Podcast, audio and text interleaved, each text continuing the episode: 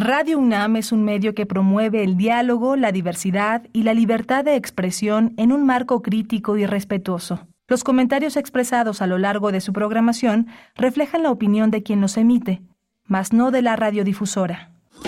Radio UNAM presenta Primer Movimiento, El Mundo desde la Universidad. Buenos días, bienvenidos, bienvenidas. Son las 7 con 3 minutos ya, 7 con 3 minutos de la mañana en este miércoles 7 de junio del 2023. Están escuchando Primer Movimiento Radio UNAM. Iniciamos con nuestra emisión de hoy, donde se encuentra Rodrigo Aguilar del otro lado del cristal en la producción ejecutiva. Está también eh, Andrés Ramírez, Andrés, Andrés Ramírez a cargo de los controles técnicos en la cabina de FM, Socorro Montes en cabina de amplitud modulada. Desde ahí les saludamos, 860 de AM, 96.1 de la frecuencia modulada en esta mañana de miércoles. Miguel Ángel Quemain, por supuesto, en la conducción de Primer Movimiento. Buenos días, Miguel Ángel. Hola, Berenice. Hola a todos los radioescuchas que están presentes. Pues toda la primera plana, como se dicen, el, nado sincronizado es eh, eh, la renuncia de Marcelo Ebrard, la presión a quien ha formado como parte de esta contienda, ha sido el gran señuelo, Claudia Sheinbaum, pero Ebrard con su equipo más cercano de colaboradores, entusiasmado, alzando los brazos con una con una victoria personal íntima que lo coloca como la figura la figura tal vez más representativa de Morena. Hoy vamos a tener teatro para abrir un rally de teatro independiente, el quinto rally de teatro independiente que hace el foco para celebrar sus 30 años. Van a estar tres jóvenes eh, con nosotros aquí en la cabina eh, reinaugurando estos espacios de regreso. Ceci Esquivel, una actriz, dramaturga, bailarina, ella egresó del Colegio de Literatura Dramática y Teatro de la Facultad de Filosofía y Letras eh, de la UNAM, recibió la medalla Nelson Mandela en Derechos Humanos en Artes por su obra México Mágico con J, por supuesto. Va a estar también Noelani Rodríguez, una actriz, musicalizadora y diseñadora teatral que egresó del CLDIT de la UNAM, así también es el Colegio de Teatro de Filosofía y Letras y ha sido asistente de dirección de, de Natalia Traven, de, ha sido actriz y musical, musicalizadora, iluminadora en varios montajes para grupos teatrales, y con Luis Ángel García, él es actor, cantante y docente, egresado del Colegio de Literatura Dramática y Teatro también de la Facultad de Filosofía y Letras de la UNAM. No se lo pierdan para el arranque y después tendremos en nuestra Nota del día, una conversación con el profesor Saúl Escobar Toledo, ustedes lo conocen, él es profesor en estudios históricos de Lina, presidente de la Junta de Gobierno del Instituto de Estudios Obreros Rafael Galván AC. Nos hablará de el informe del Banco Mundial que anuncia, anuncia este informe, una década perdida para la economía mundial. Según el Banco Mundial, bueno, pues estas estimaciones y el análisis de Saúl Escobar para la nota del día. Vamos a tener la reciente cumbre de UNASUR. Vamos a, tratar este tema con el doctor José Antonio Hernández Macías, es doctor en estudios latinoamericanos por la UNAM, miembro de la red de investigación sobre la integración de América Latina y el Caribe, la RADIALC, y del Comité Ejecutivo de la Asociación Mexicana de Estudios del Caribe. Tendremos también la poesía necesaria, por supuesto, la poesía necesaria para esta mañana, hacia la tercera hora, en esta ocasión, en la voz y también la selección de Miguel Ángel Quemain. Vamos a tener en la mesa del día un conversatorio, la candona Selva que habla, una etnocríptica poética de intempestiva que eh, ha organizado el doctor Enrique Flores con una enorme eh, transfronterización de la literatura, de la poesía, de la ritualidad, del pensamiento, del pensamiento de las eh, culturas originarias. Vamos a tener a dos, a dos eh, conocedoras, practicantes, activistas de este mundo, Luisa Manero Serna, que desde 2015 desarrolló un proyecto de investigación sobre poéticas rituales. la Candona se ha llevado a cabo varias instancias de trabajo de campo en la comunidad de Naja es autora de Uk Ayir Barum, El canto del jaguar, y actualmente trabaja en dos nuevas líneas de investigación sobre cantos lacandones y a la par escribe teatro y poesía. También va a estar Alice Balsanelli. Ella es antropóloga, investigadora del Centro de Estudios Mayas, del Instituto de Investigaciones Filológicas, y desde hace 12 años reside en las comunidades lacandonas de Naha, Metzabok y realiza un trabajo de campo permanente. Colabora con las investigaciones del arqueólogo Joel Palca de la Universidad Estatal de Arizona, un hombre muy importante, y actualmente comienza un proyecto sobre enfermedad y curación. Bien, bueno, pues viene muy interesante la mesa del día y tendremos al cierre la presencia del doctor Plinio Sosa, académico de tiempo completo de la Facultad de Química, divulgador científico, que nos hablará en el crisol de la química de la cerveza. Qué sabrosa la cerveza, nos dice. Bueno, la química detrás de la cerveza, ahora que pues tenemos estos calores y también unas lluvias que, eh, bueno, ya no sabe uno si, si refrescan o solamente alborotan todavía más el calor. Pero bueno, qué sabrosa es la cerveza, dice el doctor Plinio Sosa para el cierre de esta emisión. Siete con ocho minutos, les invitamos a también a participar en nuestras redes sociales, a hacer diálogo. Cuéntenos cómo vieron pues estos, cómo han visto estos días ya de cara a la eh, al proceso interno en Morena, el proceso interno en Morena. Por ahí también salió eh, Noroña, Noroña en una conferencia de prensa el día de ayer a decir, bueno, eh, compañero presidente, como le dice, compañero presidente, esto va en alianza y en alianza pues nos tiene que convocar a todos los que estamos levantando la mano, incluido por supuesto él en primer lugar, a ese tipo de cónclaves o de reuniones como la que tuvo lugar el lunes eh, pasado, pues estaba ahí el día de ayer Noroña haciendo este llamado al presidente para que al presidente y en general pues a este proceso, a este proceso que, que irá, que irá a Morena en alianza y que no debe olvidar a los partidos con los que va en, alianza, dijo, dijo eh, Noroña. Pues bueno, coméntenos ustedes cómo, cómo están viendo este momento, la, el anuncio de Ebrard también ya anuncia su eh, retiro mm, como servidor público a cargo de la Secretaría de Relaciones Exteriores. Bueno, pues varios, varias cuestiones que se van eh, conjuntando para hacer un proceso pues muy interesante, la verdad. Eh, cuéntenos, arroba P Movimiento en Twitter, primer movimiento UNAM en Facebook, así nos encuentran. Mientras tanto, nosotros vamos a ir con música, Miguel. Vamos a ir con música, vamos a escuchar de arte arroba nat ausente.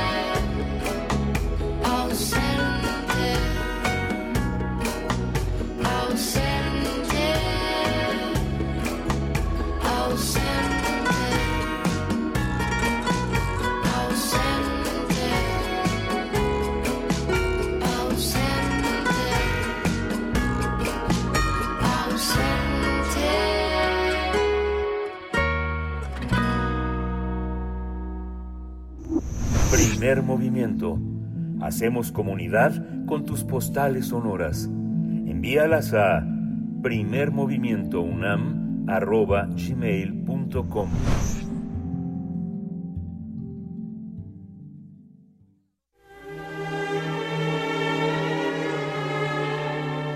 Teatro, teatro, teatro.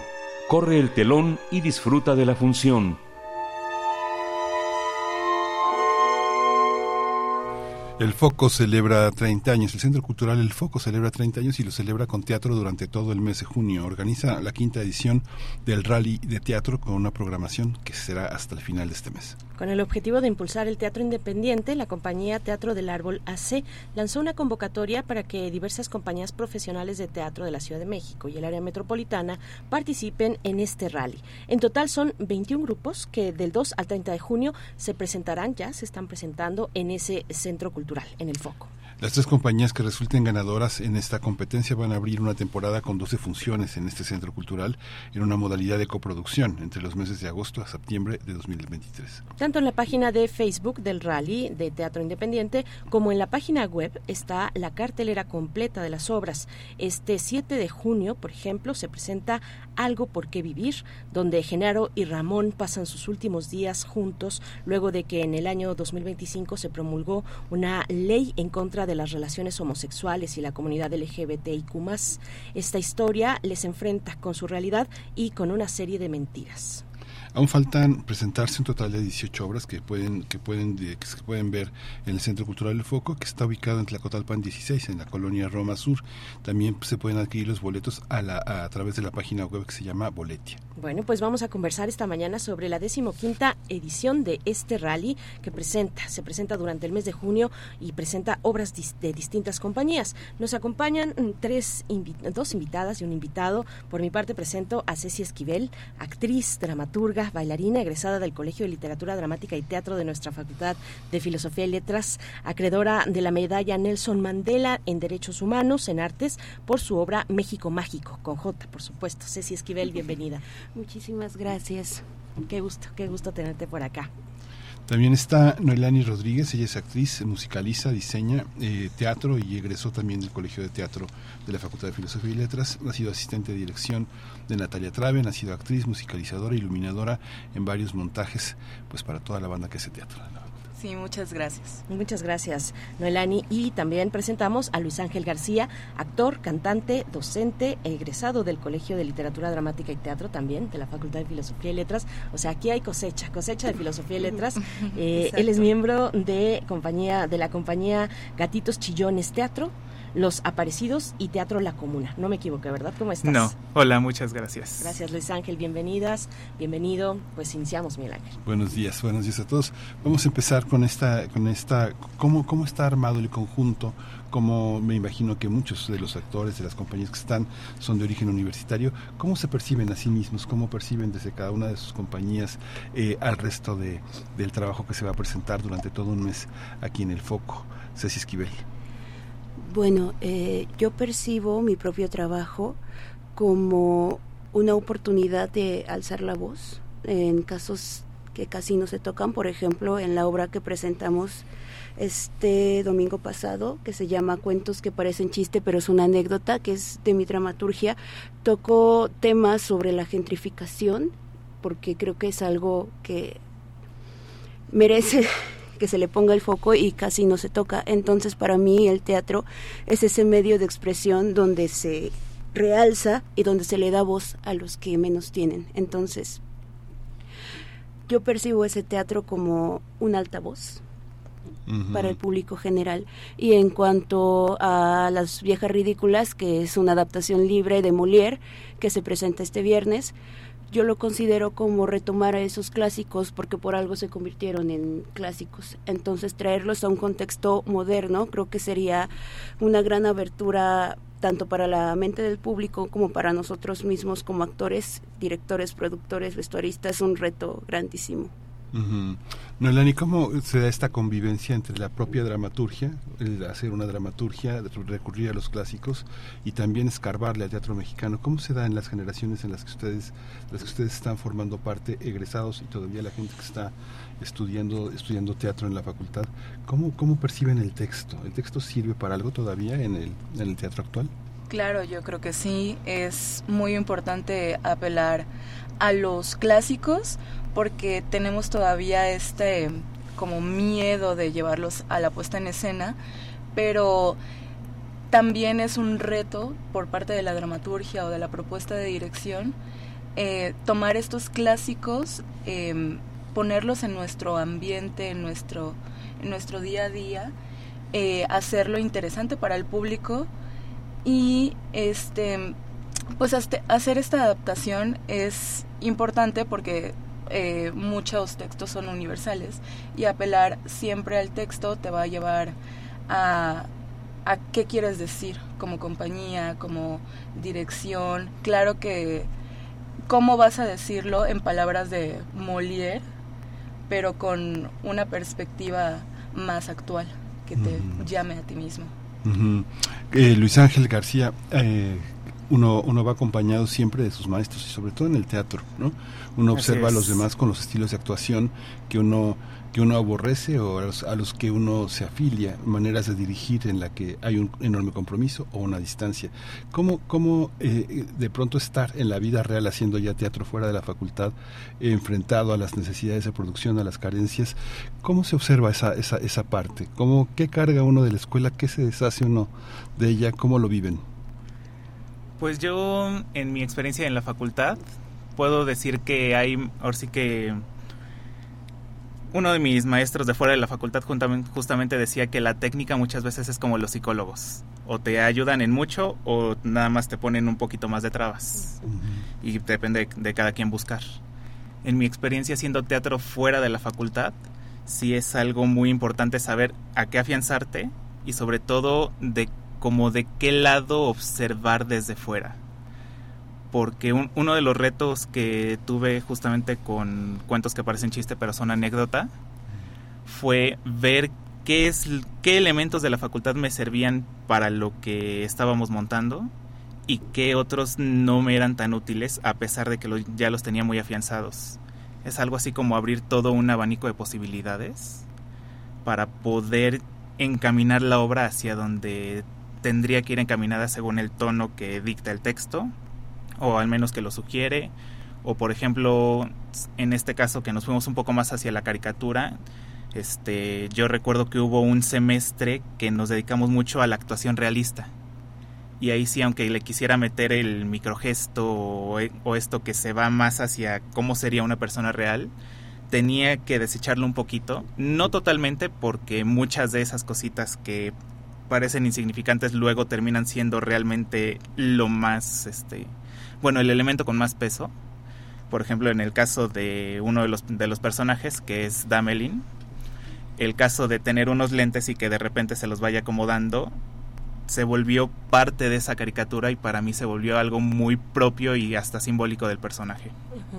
Ay, bueno, pues eh, chicos, hay muchas cuestiones eh, muy interesantes. Bueno, decir que Ceci tú participas en, ambas obras, ¿no? Así es. Eh, cuéntanos un poco de ello eh, para que le quede claro a, la audiencia, eh, le quede claro este esta cuestión, cómo te involucras tú con cada una de las dos compañías y estas dos propuestas teatrales. Sí, bueno, para empezar es gracioso porque es muy distinto porque en Gatitos Chillones Teatro soy la dramaturga, aparte soy la actriz, entonces tener que ver el texto desde ambas visiones, porque siempre uno cada que escribe algo, cuando lo terminas ya es completamente perfecto según tú. Pero luego al momento de ponerlo a prueba en escena, te confrontas con esta parte actoral que te dice, es que aquí esto no está funcionando tanto, entonces tendrías que haberlo cambiado. Entonces, en Gatitos Chillones Teatro es siempre esa negociación entre ambas partes para que todo salga de forma más propicia al momento del espectáculo y para sobre todo para el espectador porque para mí siempre hacer una obra de teatro es un regalo para el espectador.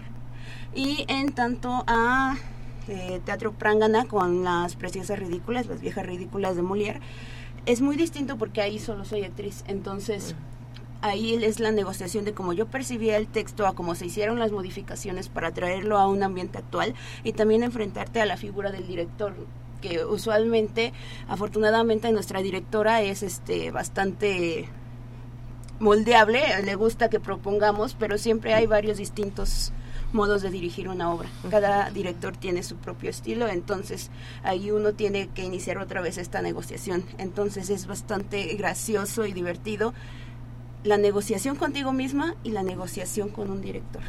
Entonces, Ceci, tú estás con Luis Ángel en Gatitos Chillones Teatro presentando cuentos que parecen chistes, pero son anécdotas.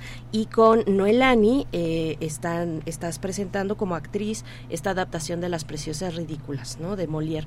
A ver, hace poco, hace muy poco, un par de semanas, bueno, algunas semanas, eh, con unas profesoras de, de, género en la UNAM, hablábamos eh, de precisamente de Molière de Molière y de una lectura, a ver qué tal, eh, es, es, para ti, Noelani, que, que, nos comentes un poco cómo ves ya eh, la adaptación, eh, la lectura contemporánea de un clásico como Molière, como Las Preciosas Ridículas.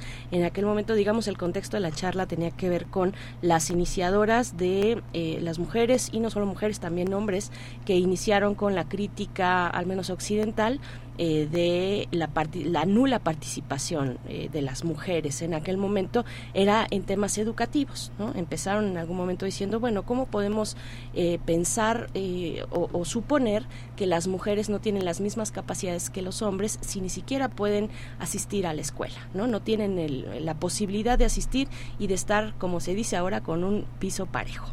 ¿No? Eh, a ver, Noelani, cuéntanos cómo, cómo es esta adaptación, qué es lo que están resaltando, cómo, cómo tomar distancia con un texto clásico de hace ya tantos siglos. Es interesante porque creo que Molière es uno de los dramaturgos que está siendo cuestionado, sobre todo en estos momentos. Por lo mismo, la crítica o, o la ridiculización de la parte femenina, ¿no? De las mujeres. Entonces, bueno, nuestra adaptación se va mucho a que estas chicas, las viejas ridículas, en sí podemos parecer ridículas, pero somos mujeres cultas, sabemos leer, tenemos eh, apreciación del arte, o sea, conocemos y aunque sea Molière eh, que lo haya puesto como en tela de juicio con una mujer eh, hacia toda una academia que estaba él criticando en ese momento, eh, la directora le dio más este enfoque de, ok, estas chicas saben de lo que hablan. Y sí, están exacerbadas en todo esto del preciosismo y de ciertas obras, em, pero aquí hay muchos temas que podemos tocar como em, la identidad sexual, el gusto, ¿no? la preferencia sexual y cómo estas chicas también pueden desear otras cosas, eh, aunque sea tela de juicio para ciertas sociedades, pues nosotros lo hacemos y creo que en este ambiente se ve se ve un poco más amable, por así decirlo, a, a ciertas mujeres, siendo que en ese contexto en la Francia de esos años, de ese siglo, pues va a ser como una forma de ridiculización. Por eso digo que la universalidad del texto y del dramaturgo, eh, llevarlo a estos ambientes en los que tú estás, em, el público lo va a, tomar de cierta manera, ¿no? Eh, sobre todo en este mes. Em, y cómo hay que abrirnos a estas nuevas experiencias y estas nuevas formas de, de ser y de expresarse. Em, nosotros lo llevamos como decimos, ok, estamos en nuestro texto con este, esta temática y como actriz, como actrices, lo tenemos que llevar como a un motivo del personaje, a explotarlo a lo más que se pueda y nunca juzgarlo. Claro. Eh, y también, bueno, ya mencionaste tú el mes de el mes de junio, que es un mes eh, pues interesante, importante, donde muchos muchas de las actividades se vuelcan, queriendo o no, incluso sin querer a veces, eh, pero es una buena oportunidad para pues mostrar desde, en este caso, desde el arte teatral, lo que las temáticas o las propuestas desde la comunidad LGBT. Luis Ángel, ¿cómo, ¿cómo estás viendo tú? Tú eres participante con esta con esta obra de que es una obra, un texto pues eh, de, la autoría de Ceci, una obra contemporánea que está viendo un, un problema específico no solamente de, eh, de, la capital del país, sino de capitales y, ciudades muy importantes en todo el mundo, ¿no? Hay un, e, es, es, un tema importante para, para mucha gente que incluso está siendo desplazada de sus lugares de origen, urbanos, porque ya no alcanzan eh, a vivir en, en, el lugar que se está transformando, que antes era su hogar. Eso, eso por un lado. Cuéntanos un poco de cómo, cómo se acercan ustedes a partir de este texto a esa, a ese, a ese fenómeno social, pero también eh, un poco de en tu experiencia que, que, ya has tenido en este, en este rally, lo que ya has podido observar, pues cómo están repartidas los, las temáticas un poco, ¿no? ¿Qué tanto LGBT hay ahora que es el mes del orgullo? Eh, ¿Qué estás observando dentro de las propuestas de tus compañeros, compañeras, compañeros que se están presentando al rally? Pues dentro de las temáticas, digamos que es así como un poquito de todo. Está, este, por ejemplo, el rally abrió con Dulces Compañías, que es una obra de Oscar Liera, ¿sí, no? Oscar Liera. De Oscar Liera. Le soplan, por favor, si, si se le dan datos, porque son un montón de obras. Sí. Sí. Que pues es una obra que trata justamente sobre la violencia. De hecho, este, me, me, parece que hay una película que se hizo a partir de, de ese texto está este en nuestro caso que es este cuentos que parecen chiste pero son anécdota que es una sátira sociopolítica. Están también temáticas LGBT como ya mencionaban hace rato. Está teatro un poco de teatro clásico así como está las viejas ridículas. También hay una adaptación de Don Juan Tenorio. Hay mucho texto original. Hay una que por ejemplo se llama La marcha de la basura que me parece que va también sobre el, un poco el tema del cuidado del ambiente el rally, una de las cosas que me agradó mucho es que tiene una libertad de temática. Y es este, así como lo decía Noelani hace rato, que el teatro es un como un lugar seguro para tocar todo tipo de temas. Y yo creo que lo interesante de, esta edición del rally es que tenemos como lo decían hace un momento, tenemos un poquito de todo. Y eso le da una riqueza impresionante a mi ver porque son 21 visiones diferentes sobre distintos temas. Y a lo mejor así como nosotros presentamos una sátira sobre este, las elecciones y la gentrificación, a lo mejor hay otra obra que habla del mismo tema, pero lo, pero lo toca desde un tema un poco más personal. Sí. Y yo creo que eso lo hace pues sí, justamente es un encuentro de ideas que si la gente le da seguimiento a las distintas obras que se presentan, va a ser así como hasta un posible debate interno entre los discursos. Claro es muy interesante también, digamos, como no se puede hacer teatro a solas, ¿no? Se, se tiene que buscar siempre cómplices y esta y esta parte no resulta tan tan tan difícil porque la complicidad va de la de la escuela a la vida, ¿no? Pero en la parte de buscar un público ahora que están como como decías Luis Luis Ángel de enfrentarte a, a lo que está afuera, a tener profesores de fuera, comentarios de fuera, ¿cómo cómo piensan ustedes que se consigue un público? Van tienen un centro ahora que tiene 30 años, celebra tres décadas suponemos que tiene un público, ¿no? Pero eh, hay obras muy calientes eh, que de pronto este, tienen una enorme cantidad de gente. No sé, hace unos años el teatro, el teatro infantil en el, en Imbal era desértico, ¿no? Ahora están llenas las funciones de fin de semana. ¿Cómo, cómo, ¿Cómo enfrentan, cómo conciben la idea de, de conquistar un público? ¿Quiénes, ¿Quiénes piensan que además de sus tíos, sus papás, sus amigos, sus hermanos, puedan ser su público? Luis Ángel. Pues yo tengo este una amiga, saludos Denise, que tiene, tiene el chiste de que el público no existe, son los papás. Pero este nos justamente en la en la función de cuentos que parecen chiste nos tocó algo bastante curioso y es que llegaron dos, dos personas que no eran invitados. Yo creo que ahorita estamos en una época en donde toda la conexión que tenemos en la palma de nuestra mano con el celular, con la computadora y todo, se vuelve una herramienta muy poderosa mm. para poder llegar a gente que a lo mejor no sabía de la existencia de este de la obra o, incluso, o inclusive del foro. me ha tocado conocer casos que incluso los teatros más comerciales, por ejemplo el Teatro 1 y 2, que está por ahí por Cuauhtémoc, hay gente que no los conoce o que se quedó en el nombre que tenía hace muchos años o cualquier mm. cosa así, pero que está desconectado totalmente del medio, pero que de repente le aparece un video en Facebook o un video corto de TikTok que ahora está muy como muy de moda esta esta micronarrativa de 30 segundos a lo mucho dos minutos y yo creo que ese es así como un pequeño una pequeña posibilidad de nicho para que estas obras crezcan. Sobre todo porque como es teatro independiente pues no tenemos los mismos recursos que podría tener a lo mejor este no sé póngase cualquier este productora grande para publicidad para vender boletos a grupos para cualquier cosa. En el caso de gatitos chillones nada más somos Ceci y yo. Es curioso, este, no sé, esta, esta, esta idea, Ceci, Ceci, a ver, es que, eh, no sé, de alguna manera en el teatro hay muchas supersticiones. Pienso ahora que, eh, no sé, Oscar Liera cuando estaba en los 80 haciendo teatro, él pensaba, decía, pues yo soy una persona de Culiacán y cuando venía a la Ciudad de México, decía, pues quién sabe quién nos va a ver.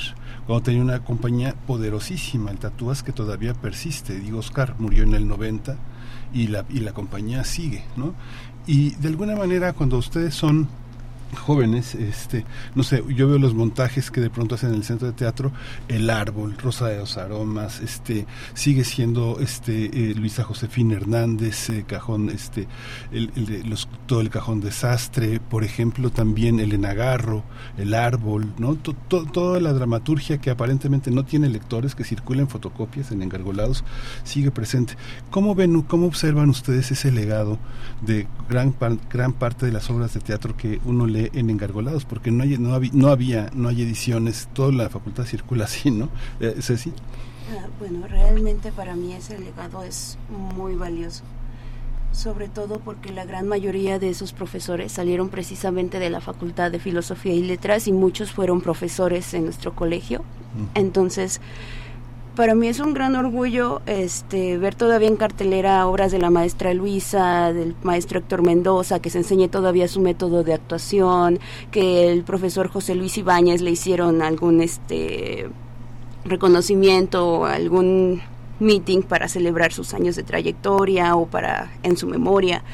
Entonces, yo creo que a partir de ahí nosotros como jóvenes hacedores de teatro que no tiene mucho que egresamos de la facultad, creo que es un gran alivio poder verlos a todos ellos todavía trascendiendo y pensar que pues empezaron como nosotros, ¿no? Con poesía en voz alta, grupos pequeños de teatro, reuniones en una casita de Cuernavaca hablando sobre teatro y sobre su visión del mundo y creo que es nutrir los sueños de los jóvenes y creo que es una gran aspiración para todos los jóvenes hacedores de teatro poder llegar a esas instancias y sobre todo pensar que son mexicanos que llegaron incluso al extranjero. La maestra Luisa Josefina tiene traducciones de sus obras hasta en idiomas asiáticos, entonces pensar en eso es bastante alentador, sobre todo para las compañías de teatro independiente que estamos surgiendo recientemente.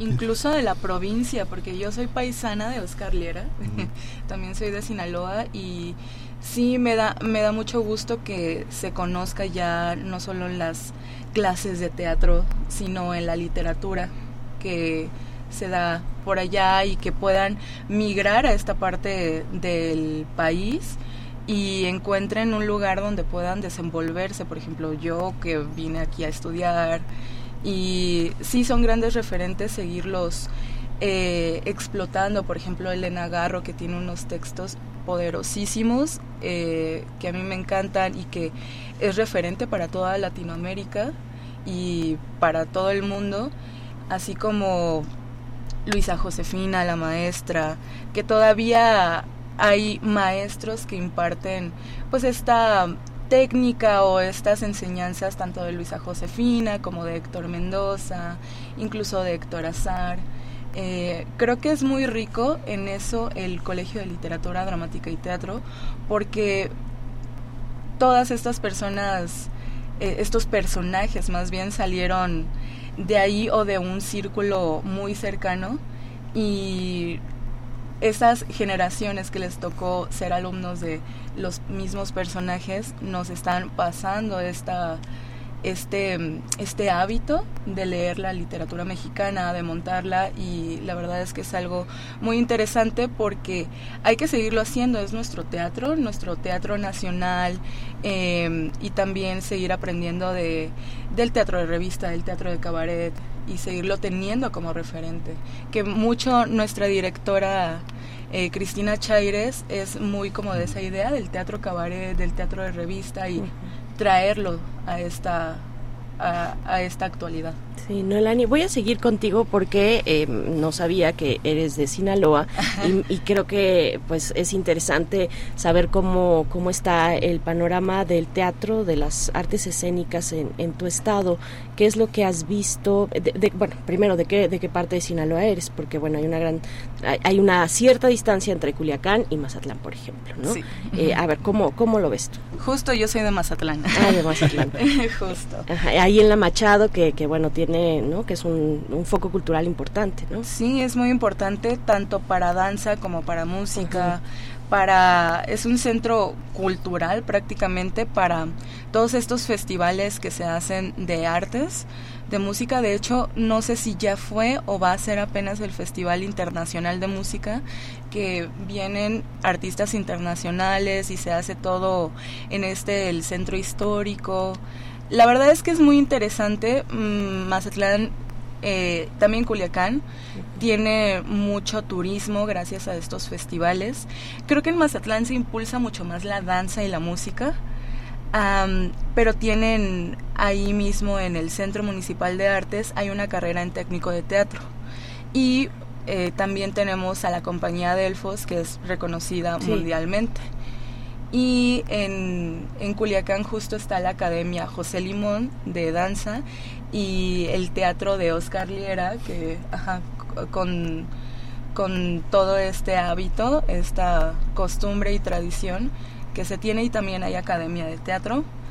Y creo que el teatro allá no está tan impulsado, pero a veces llegan, ¿no? Como estas óperas en la camerata, eh, invitados, y creo que sí, ah, hay que apostarle más en esta parte del turismo, a invitar a más gente o promocionarlo dentro más porque hay mucha ah, hay mucho público potencial. Ajá entonces es es interesante lo que está creciendo mucho Mazatlán está creciendo mucho muchísimo muchísimo. Es, es otra ciudad de, de, la que pues no sé uno pudo visitar hace tal vez 10 años o 15 años. Está tiene un desarrollo eh, en otro sentido no necesariamente cultural aunque también impacta me parece pero a veces siento que se quedan mucho en la parte de una cultura pues eh, pues muy muy muy clásica tal vez no ah, vamos a ir a la ópera no entonces pero no es algo que hagan cotidianamente necesariamente no como un, como un buen como un gran público en Mazatlán. Ustedes, bueno, ¿qué nos pueden contar, Ceci? Y, también queremos que, que, eh, ustedes son de la capital del país. Sí. Sí, ah, ok, bueno. Eh, cuéntenos, ¿cómo, ¿cómo están viendo el rally? ¿Cómo, cómo, ¿Qué significa para ustedes en su ya, pues ya, ya eh, digamos, con una cierta distancia, poca, pero una distancia de, de su formación, ¿no? Aunque esa no termina nunca, pero digamos, de la parte formal de asistir a la Facultad de Filosofía y Letras, llega eh, pues una, una posibilidad como esta, como un rally de teatro donde están observando a compañeros y compañeras de otros lugares del país incluso, ¿no? Con propuestas cada una eh, pues muy interesante, ¿no? En, en su tipo. Eh, ¿Cómo están viendo el rally? ¿Cómo es la dinámica? ¿Cómo se acercaron a esta, a esta posibilidad, a esta propuesta, Ceci? Sí, bueno, principalmente para acercarnos al rally de teatro fue que precisamente para darle más difusión ahora gracias a las redes sociales hay varios grupos donde se comparten este tipo de convocatorias. Entonces ahí la vimos y revisamos las bases y pues nos inscribimos. Pero yo estoy viendo el rally como una gran oportunidad porque muchas veces cuando se inicia lo que realmente cuesta trabajo no es hacer teatro, sino buscar un lugar donde se presente el teatro. Eh, la renta de espacios teatrales es elevadísima y reservada prácticamente para grandes producciones millonarias.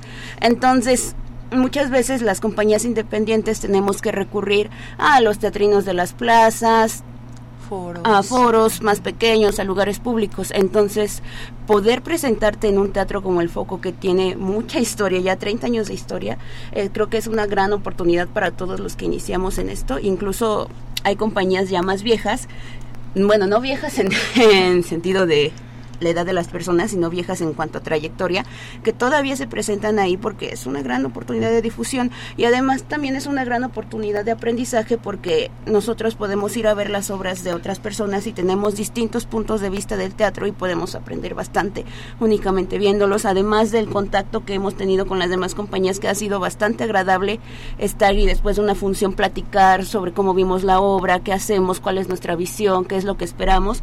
Creo que es bastante lindo, bastante amigable, bastante cálido, sentirse abrazado por toda esta compañía de teatro independiente, que somos los que estamos haciendo nuestra pequeña lucha para llegar a un público. Además de que también en el rally eh, se están dando algunas conferencias. Eh, ¿Cuándo va a ser la conferencia con la em, profesora? Me parece que es el día 20, es martes 20 de, junio. Hay una conferencia con Brisa Telles. Que es una gran publicista, ¿no? Entonces, no solo eso, sino también para tener además un background de educativo también, grandes oportunidades, es temática libre para todo el que quiera asistir también.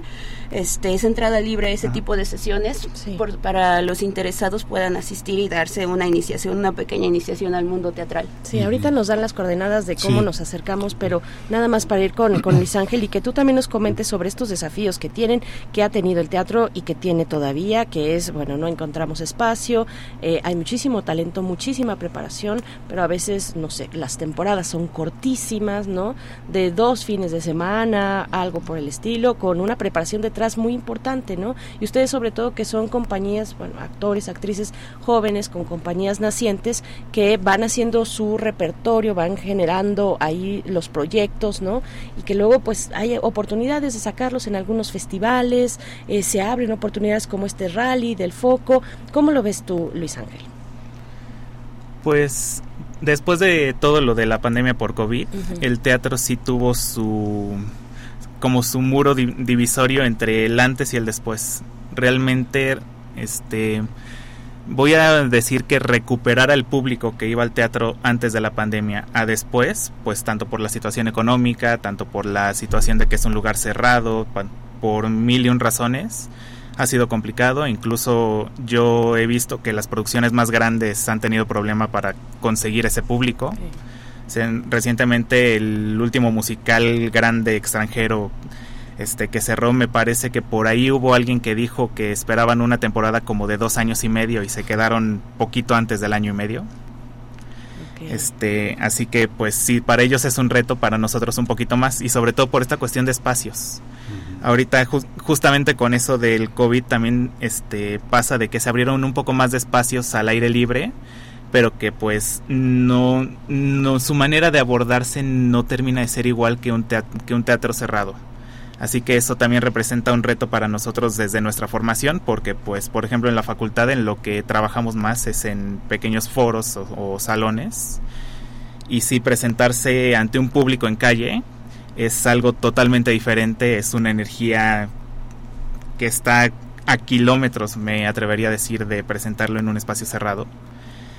Y pues más que nada, como compañía independiente, el reto que tenemos es seguir moviendo las obras, encontrando la manera de promoverlas, de presentarla en los espacios que se abran. Sobre todo, tengo presente este, la anécdota de...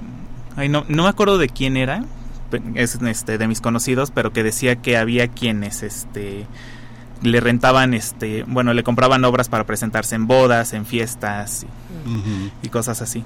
Yo creo que ahora sí que ese sería tal vez el paso a seguir o encontrar este pequeñas alianzas. Por, por ejemplo, me parece que hay una de que así como es eh, ahorita somos un rally de teatro independiente, me parece que hay una como ¿cómo se, se diría? Como asociación de, de espacios independientes, entre los que está, por ejemplo, el, el Foro del Hormiguero, este... Es la anti, la Asociación Nacional de Teatros Independientes. Aquí nada más quisiera, ya tenemos que eh, eh, apurar un poco la, la, conclusión, pero ¿qué coordenadas, dónde, dónde los podemos seguir, Ceci? Este, mm. Cada uno que nos diga.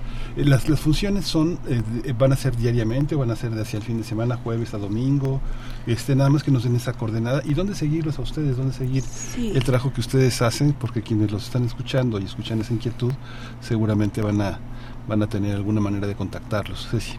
Sí, este, en las redes sociales de el Rally de Teatro Independiente, así lo encuentran en Facebook, está todo el calendario porque está distribuido de distintas maneras alrededor del mes. Así que dar fechas exactas sería un problema ahí enorme. Está todo. Ahí está en eh, el Facebook del Rally de Teatro Independiente. A nosotros como compañía nos encuentran también como Gatitos Chillones Teatro, todo junto, tanto en Facebook como Instagram y TikTok. Y también están las redes de Teatro Prangana, que Nolani nos las va a decir, por favor. Instagram es Teatro Prangana, Teatro guion bajo Prangana, Twitter es Teatro Prangana y en Facebook estamos como La Teatromaquia Teatro Prangana. Pues qué gusto tenerlos aquí esta mañana con nosotros. Muchísimas gracias. Muchísimas gracias. Muchísimas gracias. a ustedes. Gracias a ustedes. Y bueno, vamos a adelantar poquito solamente, eh, decirles que próximamente tendremos un poco de la presencia de algunas de estas compañías aquí en el radioteatro. Eh, algunos radioteatros de el mes eh, pues van a tener esa esa eh, pues esa factura de eh, pues de que sean jóvenes compañías de teatro algunas tal vez con más experiencia que otras pero bueno muchas gracias. Les vamos adelantando. Hasta ahí lo vamos a dejar. Ceci Esquivel muchas gracias, gracias. Noelani Rodríguez gracias. Luis Ángel García también Muchísimas gracias. Gracias. Mucha mierda para su trabajo. Sí, sí, muchas gracias. Y bueno, estaremos siguiendo, eh, siguiéndoles a ustedes y también a este decimoquinto rally de Teatro Independiente 2023, 23 trazos para la escena en el Centro Cultural El Foco. Vamos a ir con música a cargo de Viernes 13, mi sobrino Memo.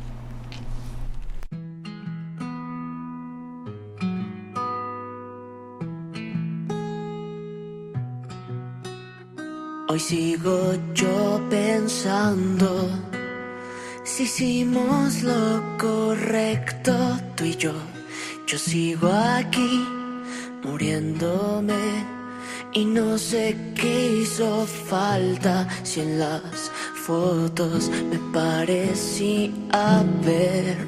Solíamos ser felices y si acaso ya no te vuelvo a ver. Gracias por cada viernes junto a ti. Hoy solo eres una extraña con mis secretos. Hoy solo eres fantasma el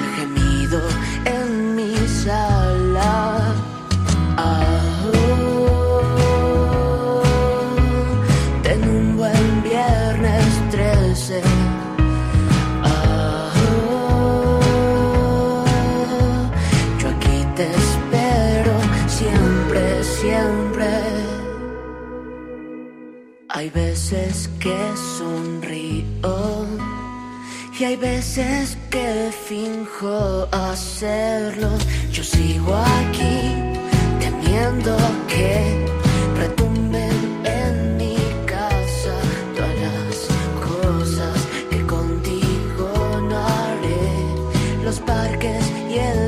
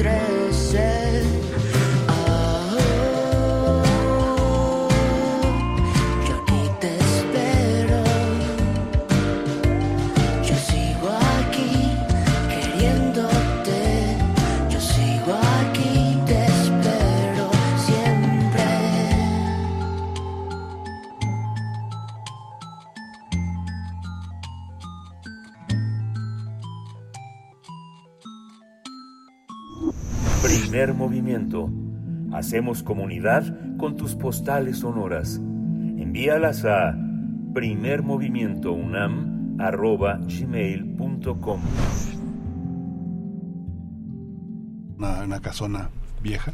Estamos al aire, 7 con 54 minutos de la Estamos mañana. hablando de Oscar Liera. Estamos hablando de Oscar Liera, nos quedamos platicando sobre, eh, pues, después de, de- de esta charla sobre teatro, sobre teatro independiente, este rally en el foco, Miguel Ángel, y, y bueno, tú, eh, pues, con cerca la cercanía que tienes con, eh, pues, la gente de teatro, ¿no? En, en general, que es, que es muy interesante. Sí, es que cómo sobrevive 30 años. Hace 30 años, Ujú. 33 años murió Oscar Liera.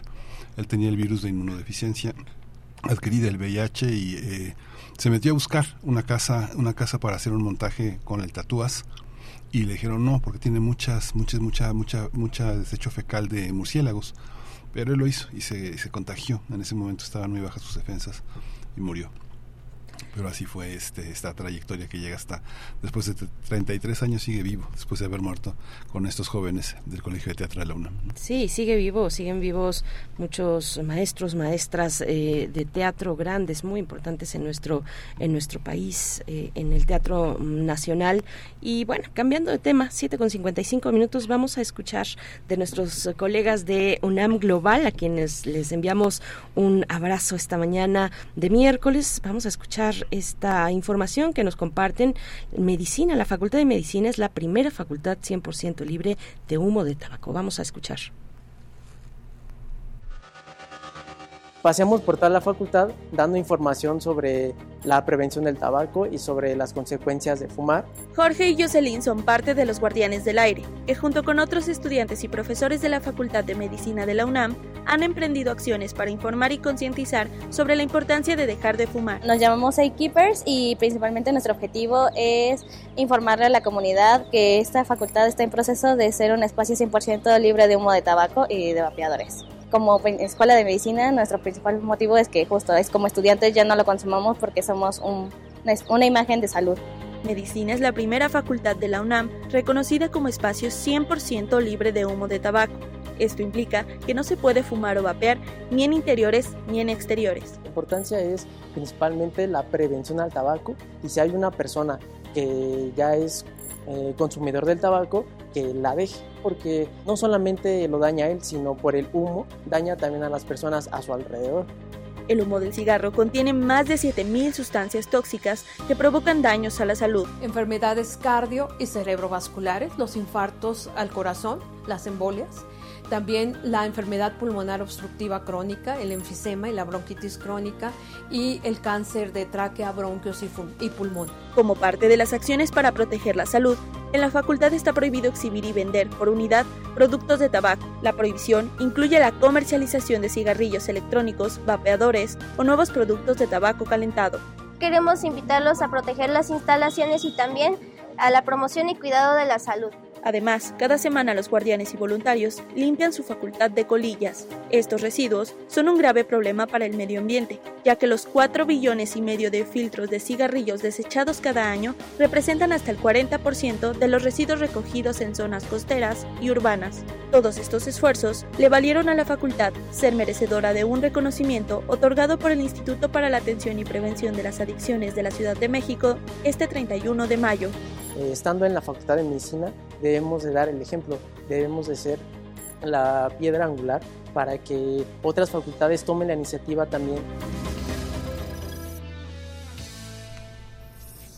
Muchas gracias a nuestros compañeros de UNAM Global que, bueno, pues están reportando varias cosas, varias cuestiones dentro de la universidad que son importantes y una de ellas es que la UNAM ocupa el sitio 32 en el ranking global de universidades. Así es que, bueno, esta noticia eh, que, que, recién esta semana, sí, eh, sí, a principios de semana eh, conocimos en este ranking de universidades, ranking global. Así es que vamos a escuchar, vamos a escuchar de qué se trata la importancia de un sitio como este eh, que ocupa la UNAM, nuestra Universidad Nacional, Miguel Ángel, y después de ello nos vamos al corte ya, porque son las 7 con 58 minutos. Sí, vamos a la, vamos a la cápsula y, y regresamos.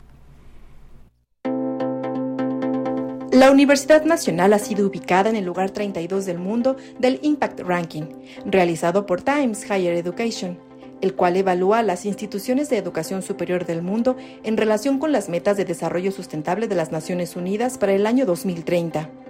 La quinta edición de la clasificación incluyó a 1.591 universidades de 112 países, donde la UNAM es la mejor calificada de Hispanoamérica y México.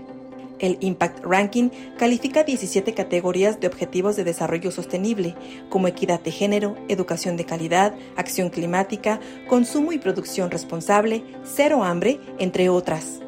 La UNAM obtuvo su mejor calificación, 99.7, en la categoría de Industria, Innovación e Infraestructura, la cual mide la investigación de las universidades, número de patentes, empresas derivadas y sus ingresos por investigación de la industria.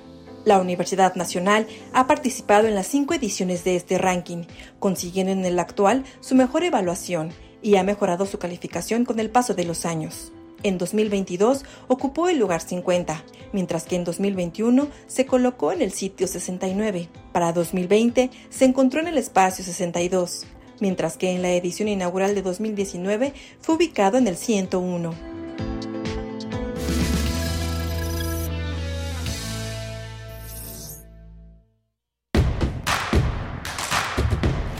Encuentra la música de primer movimiento día a día en el Spotify de Radio UNAM y agréganos a tus favoritos.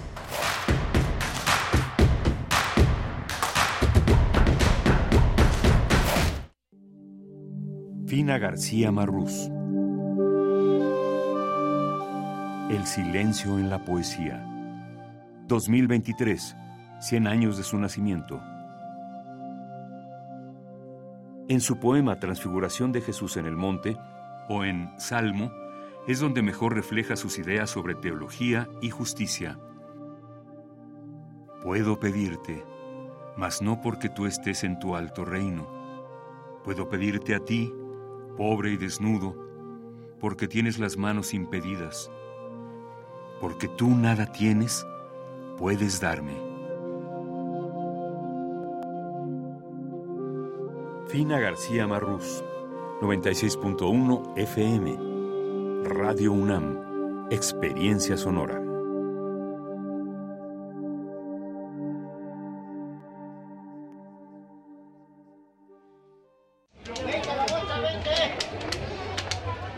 Le duelen los oídos, los sonidos fuertes, los ruidos de la ciudad. Llévele, llévele, el ungüento, el retorno a la razón. Le cura los tímpanos, el exceso de cerilla, los oídos tapados, las fisuras del alma. Llévele, llévele.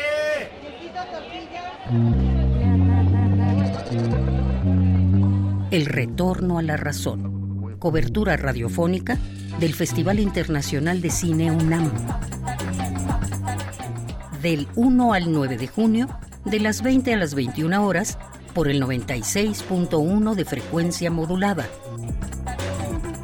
Radio UNAM, Experiencia Sonora.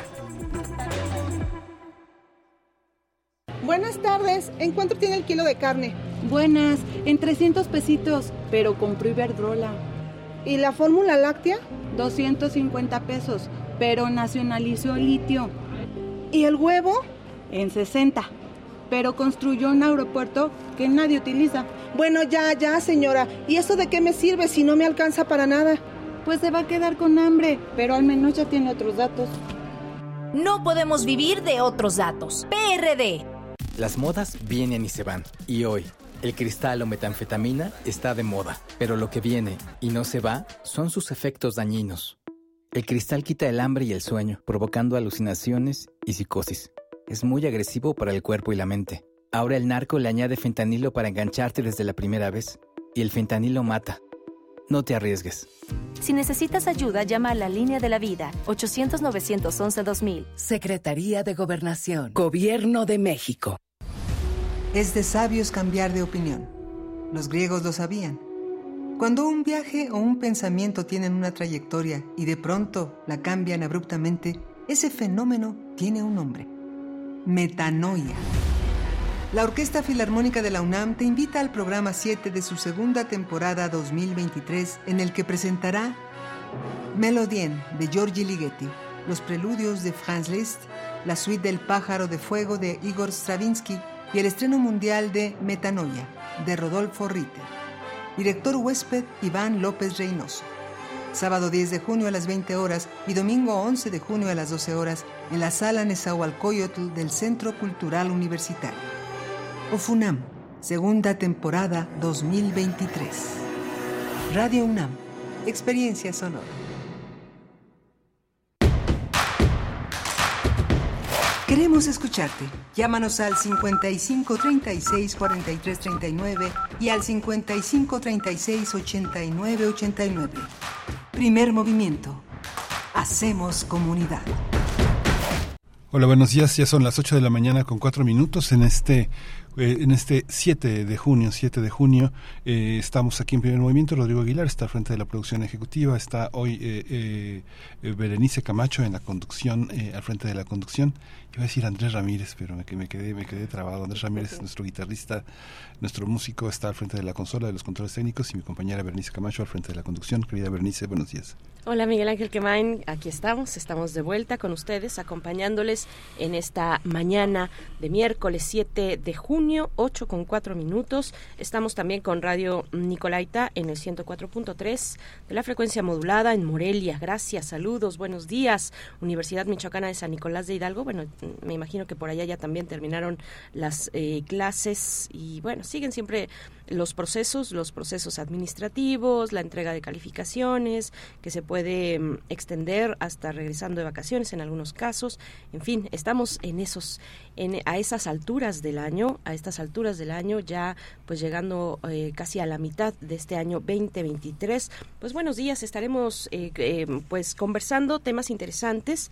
Eh, en unos momentos en la nota del día nos va a acompañar el profesor Saúl Escobar Toledo para hablar del informe del Banco Mundial que anuncia una década perdida para la economía del mundo, una década perdida para la economía del mundo, dice el, el Banco Mundial. Bueno, contrasta con el entusiasmo, no hay hay cada, cosa en su lugar, pero, pero bueno, la seguridad, la certeza, el entusiasmo que ha mostrado el presidente con algunos eh, pues logros importantes en, la economía, un mantenimiento de la economía, bajando la inflación, ha dicho el presidente. México es el segundo país en el mundo con menos desempleo, eh, la tasa de, desempleo mm, de las más bajas, eh, dijo también en aquella conferencia pues de la semana pasada o probablemente antepasada pero cuando enlistó estos cuatro logros, también entre ellos el aumento del crecimiento económico promedio anual del 3.7, eh, bueno, pues así así así lo ha lo ha puesto, lo ha comunicado el presidente de la República en su conferencia matutina. Eh, seguramente ustedes recordarán y bueno, pues viene viene esta esta lectura, este panorama que que eh, brinda el Banco Mundial, mm, que anuncia el Banco Mundial con una década perdida, dice, para la economía planetaria. Así es que Saúl Escobar Toledo es profesor de estudios históricos del INA, nos va a acompañar para, para hacer esta reflexión. Sí, ojalá y no sea una década perdida en el marco de una sensación de que todo va para, adelante y de que todo es progreso y de que todo avanza del 1 al 10. No, las cosas no avanzan así. Sin embargo, bueno, va a ser muy interesante eh, ver, ver el análisis eh, que haga Saúl Escobar Toledo sobre este tema. Vamos a tener también otra otra perspectiva en, el, en la nota internacional, la cumbre de UNASUR. El doctor José Antonio Hernández Macías, el doctor en estudios latinoamericanos por la UNAM, miembro de la red de investigación sobre la integración de América Latina y el Caribe, va a estar con nosotros. Vamos a comentar sobre esta cumbre tan interesante. Por supuesto. Bueno, pues estoy intentando eh, revisar los mensajes que nos envían amablemente a redes sociales. No logro actualizar Twitter. No sé si sea una cuestión eh, de, de, la plataforma o de mi eh, red de internet, lo dudo, pero, mm, pero bueno, en cuanto tengamos oportunidad revisaremos sus comentarios. Les invitamos a seguir participando, arroba PMovimiento, ahí en Twitter y en Facebook, Primer Movimiento UNAM. Vamos pues con nuestra nota del día. Primer Movimiento. Hacemos comunidad con tus postales sonoras. Envíalas a primermovimientounam.gmail.com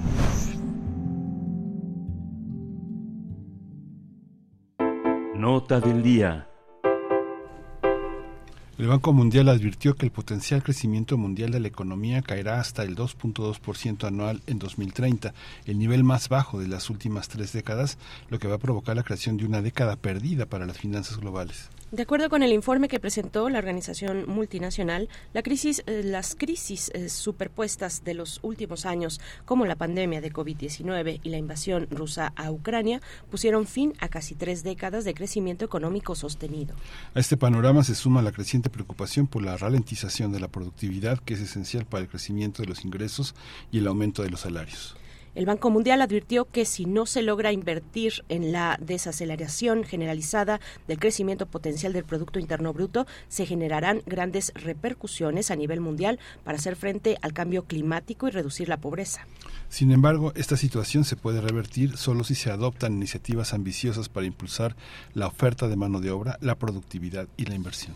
Además, sugiere el Banco Mundial que para cambiar la trayectoria y atraer más inversión, las autoridades deben dar prioridad a controlar la inflación, garantizar la estabilidad del sector financiero y reducir la deuda. Vamos a conversar sobre este informe del Banco Mundial que anticipa un menor crecimiento de la economía para los siguientes años y está con nosotros Saúl Escobar Toledo, profesor de estudios históricos eh, de Lina. Bienvenido, profesor. Buenos días. ¿Qué tal? Buenos días. Muchas gracias por la invitación y saludos al auditorio. Gracias, profesor Saúl Escobar. Bienvenido. Como siempre, un gusto saludarle en esta mañana. Pues bueno, un, un informe publicado en marzo de este año que tiene estos elementos. ¿Qué decir? ¿Cómo, cómo dar lectura y contexto a un informe como este?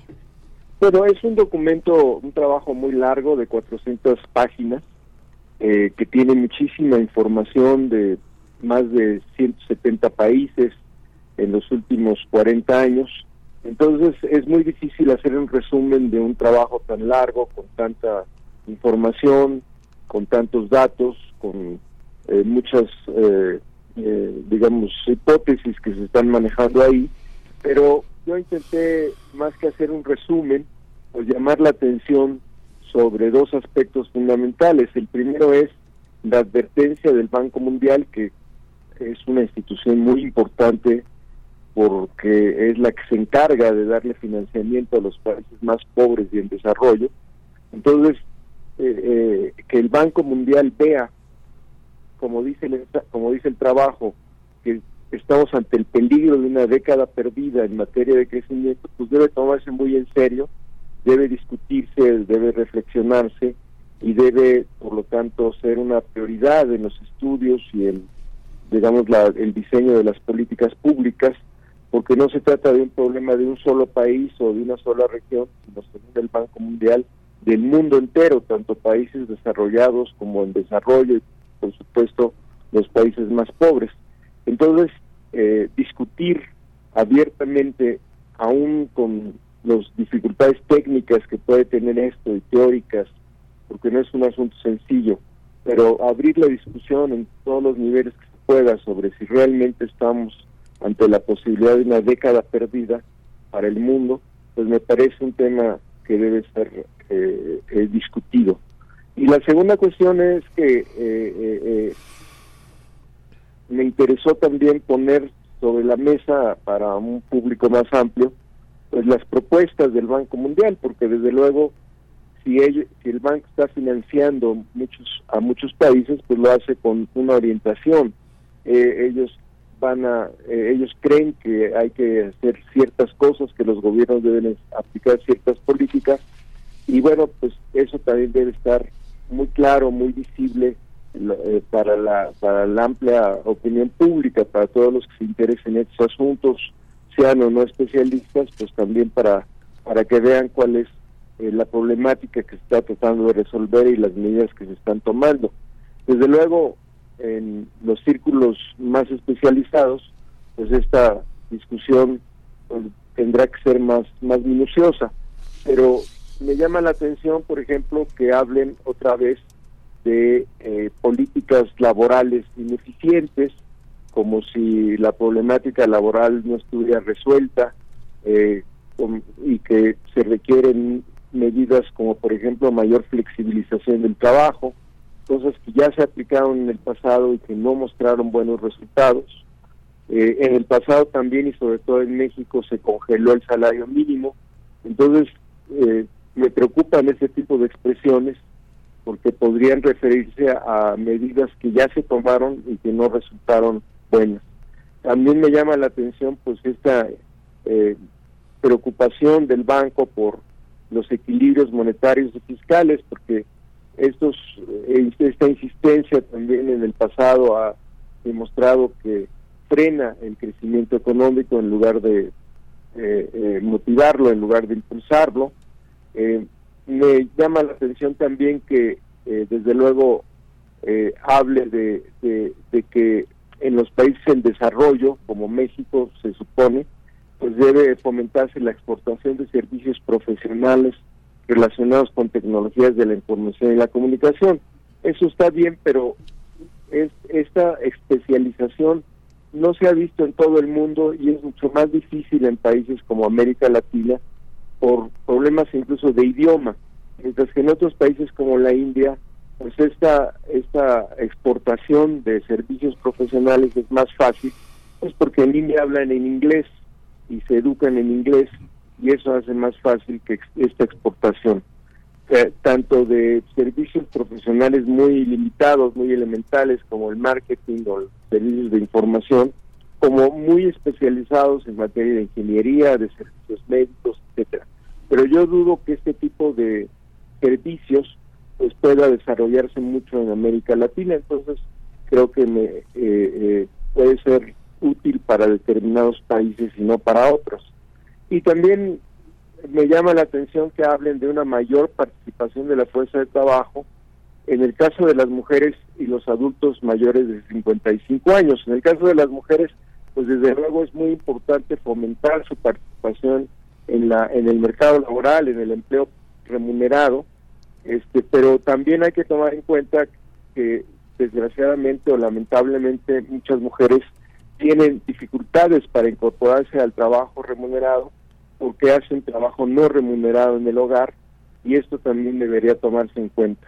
Y por otro lado, el hecho de que hablen de mayor incorporación de trabajadores de 55 años, pues me suena un poco complicado, sobre todo si recordamos el caso de Francia, que todavía está en un grave problema de disturbios sociales porque aumentaron la edad de jubilación. Entonces, este, me preguntaría si el Banco Mundial estaría de acuerdo en que los años de jubilación deberían este, eh, eh, aplicarse, pues después eh, aumentando la edad para merecer esta jubilación cuando la tendencia en muchos países es reducir la edad eh, por parte del movimiento obrero y de los trabajadores y de aumentarla por parte de los gobiernos.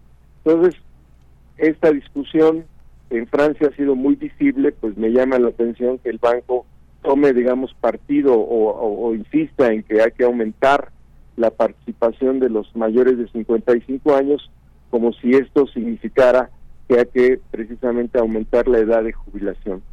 Y también me llama la atención que el banco hable de fortalecer la cooperación internacional, la cual es muy amplia después de la caída de la Unión Soviética ya en los años 90 hasta 2010, cuando esta cooperación internacional pues ha dejado mucho que desear y ha dejado de resolver problemas serios como el problema de los paraísos fiscales, como el, la falta de, eh, de, de, cobro de impuestos o el impago de impuestos de las grandes empresas transnacionales, sobre todo las empresas digitales. como Google, este, como eh, eh, eh, Win- eh, como Microsoft, etcétera, eh, que ha sido motivo de reuniones de- del G7 y del G20 para ver cómo le hacen para que estas empresas paguen impuestos. Y esto pues prácticamente no se toca o no lo vi en el informe. Entonces eh, creo que eh, las propuestas pues deben ser discutidas con seriedad, pero también ser muy críticos y tratar de, digamos, entender cuál puede ser la orientación del Banco Mundial, pues para que eh, eh, sus orientaciones se discutan críticamente y, veamos qué es lo que mejor corresponde a cada país de acuerdo a su situación, a sus intereses, a, digamos, su orientación y lo que se propone hacer en los próximos años, porque en, en efecto el problema de la inversión y la productividad sí es un problema serio y hay que discutirlo eh, lo más que se pueda y lo más profundamente y lo más extensamente que sea necesario pues en estos momentos, sobre, después, sobre todo después, como ustedes han señalado, de las múltiples crisis que se han presentado en el mundo. Esta idea de López Obrador de desmarcarse de los indicadores eh, internacionales que aprueban y desaprueban las políticas de los países ha sido muy interesante, sobre todo si uno piensa, por ejemplo, cuáles son los lugares y- de mayor pobreza en Latinoamérica y cómo se parecen a los de mayor pobreza en, en México. No sé, pienso en Veracruz y sería comparable con, no sé, con Esmeraldas o Zamora de Ecuador o con este con el Alto y Cochabamba de Bolivia o con Ayacucho y Cajamarca de- de- de- de Perú. O sea, no sé si esas eh, comunidades que entre los indicadores de pobreza es que no tienen luz o que no tienen piso o que no tienen teléfono o que no tienen tarjeta de crédito, este, no sé si la pobreza eh, eh, sea, si el neolítico sea una, un ejemplo de la pobreza, pero muchos antropólogos trabajan en América Latina y este, la pobreza tiene que ver también con el desastre de la enfermedad, de la marginación y de la falta de servicios de salud y de educación. Eh, pero esta, esta, hay, hay opciones de desmarcarse de estas medidas internacionales pensando en comunidades que, que, que, este, pues que di- distan mucho de tener en sus preocupaciones un teléfono, una tarjeta de crédito o tener internet o este tipo de cosas. Bueno, yo creo que sí. Eh, por un lado, creo que no, no hay que, no, no, no se trata de discutir los datos, sino la interpretación de los datos y las políticas que se derivan de esa interpretación. Y por otro lado, eh, a- pesar de que en México puede haber zonas de pobreza muy, muy lastimosas, muy fuertes, muy agudas, como la montaña de Guerrero, como ciertas partes de Oaxaca, eh, como ciertas partes de Chiapas. Eh, digamos, fundamentalmente la pobreza se concentra en el sur-sureste del país y eh, hay un menor índice de pobreza, hay una mejor situación laboral en el centro-norte del país, los estados que van de Querétaro, digamos, hasta Nuevo León, pasando por San Luis Potosí, por Querétaro, por Aguascalientes, eh, por Guanajuato, etcétera. Entonces, más bien el problema de México es resolver esta brecha regional y tratar de que el progreso se expanda o se extienda a todas las regiones del país y no dejar que una zona se retrase frente a la prosperidad o al avance, por lo menos productivo de la otra. Este problema que tenemos en México yo creo que sí lo podemos lograr con un eh, una política de industrialización que se encargue de reconocer estas brechas regionales y, eh, por ejemplo, aumentar la dotación de infraestructura eh, en el sur-sureste sin descuidar, por supuesto, el norte y eh, ver qué servicios eh, y qué actividades económicas, qué vocación económica debe fortalecerse en el sur, eh, al mismo tiempo que, bueno, en el norte hemos visto que, que hay nuevas inversiones que están llegando por el famoso nearshoring, sobre todo en la industria manufacturera de exportación. Entonces esto requiere una política industrial que no hemos visto, aunque hay atisbos que se están haciendo para irla definiendo, pero yo creo que hay que definirla con más claridad y con más seriedad y más largo plazo. Entonces yo creo que sí se puede avanzar en México en esta situación de ataque a la pobreza mediante una mayor eh, producción y una mayor eh, desarrollo económico en el conjunto del país y no dejar que se concentre eh, en solo en una parte de, de- de México. Y en el caso de América Latina, bueno, los países tienen también distintas vocaciones, distintas regiones, pero también distintas vocaciones. Hay mucha diversidad. No todos tienen que seguir el mismo camino, por ejemplo, de la industrialización o de la exportación de manufacturas, sino pueden seguir un camino que tiene que ver con el aprovechamiento mejor de sus recursos naturales. Y ahí sí el banco no lo dice también, yo no lo mencioné, pues la necesidad de una orientación más verde, digamos, más de, de, de, de reducir la emisión de carbono y de eh, ligar la agricultura, la industria, esos sectores productivos hacia el crecimiento, pues más, eh, que, que, cuiden más el, medio ambiente y adopten nuevas tecnologías más limpias, sobre todo en materia de energía, que es otro tema que es muy importante en estos momentos. Entonces yo creo que soluciones sí hay, pero hay que planearlas, hay que discutirlas y desde luego tiene que haber voluntad política y esto muchas veces afecta a intereses que son muy difíciles de vencer para desarrollar estas políticas que beneficien a la mayoría de la población. Sí, profesor Saúl Escobar, recién recién vimos al eh, presidente de la República, eh, Andrés Manuel López Obrador, hablar de enlistar estos cuatro puntos al menos, decía él, por ahí algún otro se asomó, pero eh, donde decía el presidente, hay buenas noticias en la economía, ah, está bajando la inflación, México es el segundo país del mundo con menos desempleo, la tasa de desempleo de las más bajas, aumenta también el crecimiento económico en 3.7, un promedio anual, eh, ¿cómo, ¿Cómo ver esta, este panorama que, que, que vemos, que, que, se comunica desde la conferencia del presidente López Obrador frente pues, a lo que está advirtiendo, las recomendaciones que hace el Banco Mundial, eh, recomend, eh, recomienda, mantener eh, robustas las políticas monetaria y fiscal, priorizar el combate a la inflación, cuidar el endeudamiento, el gasto público excesivo? ¿Cómo está México en medio de eso que está señalando el, el Banco Mundial? Bueno, eh, México ha tenido un periodo de recuperación después de la pandemia largo o relativamente largo, que han sido estos últimos tres años, eh, porque ha mantenido una política, digamos, que ha hecho énfasis en la, en la estabilidad. Eh, no se ha endeudado, eh, no ha aumentado el déficit público y por lo tanto esta estabilidad que se refleja en la revaluación o en la en un peso fuerte, como se dice, pues explica esta estabilidad y por lo tanto eh, también eh, que hoy veamos eh, que la inflación, a pesar de que aumentó, también está cediendo, también ha sido un fenómeno mundial. Pero al mismo tiempo, bueno, creo que los resultados que estamos viendo ahora pues son un poco resultados de esta nueva actividad económica que se está recuperando después de la pandemia.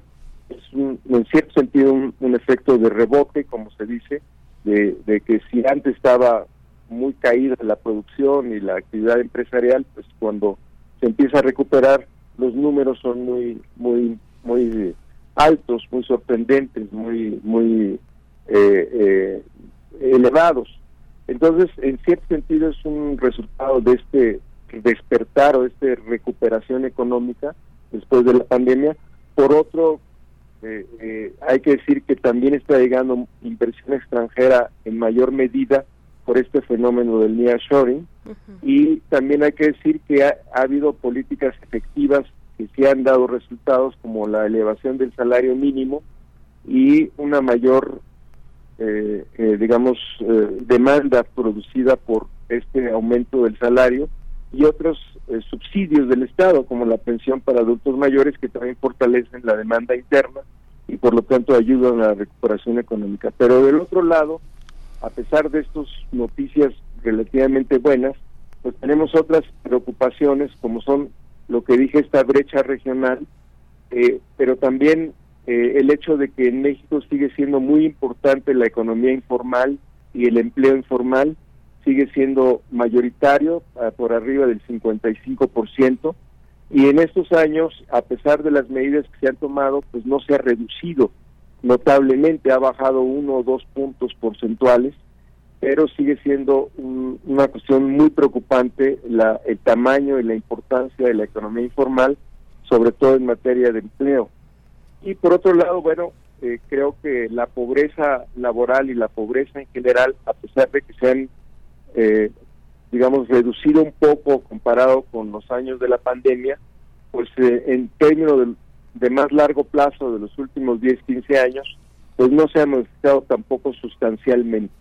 Entonces estas son preocupaciones que deben tomarse en cuenta, además de que no debemos ver el nearshoring o la nueva inversión extranjera que está llegando, pues pasivamente, sino tiene que haber una política industrial que se preocupe porque esta nu- nueva inversión extranjera que está llegando de manera más eh, intensa, más voluminosa, pues se canalice adecuadamente, incluyendo la posibilidad de que la necesidad de que se fortalezca la infraestructura y esto el Estado tiene que hacer un esfuerzo y de que esos nuevos centros o esta expansión de los centros productivos pues se dé ordenadamente y no veamos pues un desorden eh, climático y un desorden urbano que haga que la inversión extranjera pues eh, eh, promueva un estilo de desarrollo que, eh, que provoque nuevos problemas en materia de cuidado del medio ambiente, de protección de los recursos naturales, de su uso racional, de uso racional y, y, eh, eh, cuidadoso de la energía, que sea cada vez más verde y que los centros urbanos pues no se vean perjudicados por este boom, por este auge de las inversiones, como sucedió por ejemplo en Ciudad Juárez con la maquila o en Cancún con el turismo, que se crearon pues centros urbanos muy caóticos con falta de servicios para la nueva población que iba llegando por el crecimiento del empleo, etcétera, etcétera. Entonces, creo que este, estas eh, noticias relativamente buenas deben ser acompañadas por una política industrial y por una política social que conduzca el crecimiento por parte del Estado y no deje que las cosas suceden, sucedan, digamos, de manera inercial. Creo que es el reto de México en los próximos años. Bueno, ya, ten- ya, no sé, para finalizar ya esta conversación, no, no puedo dejar de preguntarle, profesor, eh, cuando se habla de economía informal parece que hay un conjunto de mexicanos que salen a vender tlacoyos, salen a vender tenis, pero es una red, es una red. ¿Quiénes están en esas cabezas que evaden impuestos, que tratan personas, que distribuyen droga, que distribuyen objetos que no pasan por la por la aduana? Este, hay una hay una parte que lo que lo que conocemos como comercio informal, este hay una hay una hay una enorme utilización de la población sin recursos para que venda sus productos y, que no pasen jamás por el SAT ¿no? cómo cómo entender esta es- esta red y, y son visibles y están ahora confrontados por los que venden el derecho de piso que ejecutan a los que están a cargo de todos estos centros en los que uno se da cuenta de que están trabajando ilegalmente muchas personas que cruzan el país. O sea, muchos grandes tianguis, no sé, piense el salado, ¿no? La distribución de medicamentos, la distribución de autopartes, de este de partes electrónicas, de todo, toda esta parte no tiene nombres y apellidos. ¿Quién quién lo quién lo permite? Bueno, eh, la economía informal es un fenómeno complejo que abarca desde efectivamente actividades eh, ilegales, algunas más, ah, digamos, perjudiciales o críticas para la población, como efectivamente, por ejemplo, contrabandear medicamentos o incluso productos eh, de consumo. Se habla, por ejemplo, de, se ha hablado, por ejemplo, de contrabandear cigarros o de eh, productos que no tienen la calidad que deberían tener, hasta efectivamente drogas, que por supuesto es totalmente ilegal, pero también eh, en el comercio informal y en la economía informal pues se hacen servicios que sirven a la población. Eh, estamos hablando, por ejemplo, del plomero, del soldador, del jardinero, del, del, del albañil, de muchos oficios que sirven a la población y les llamamos informales porque no están protegidos por la seguridad social, no porque sean ilegales o porque perjudican a la población.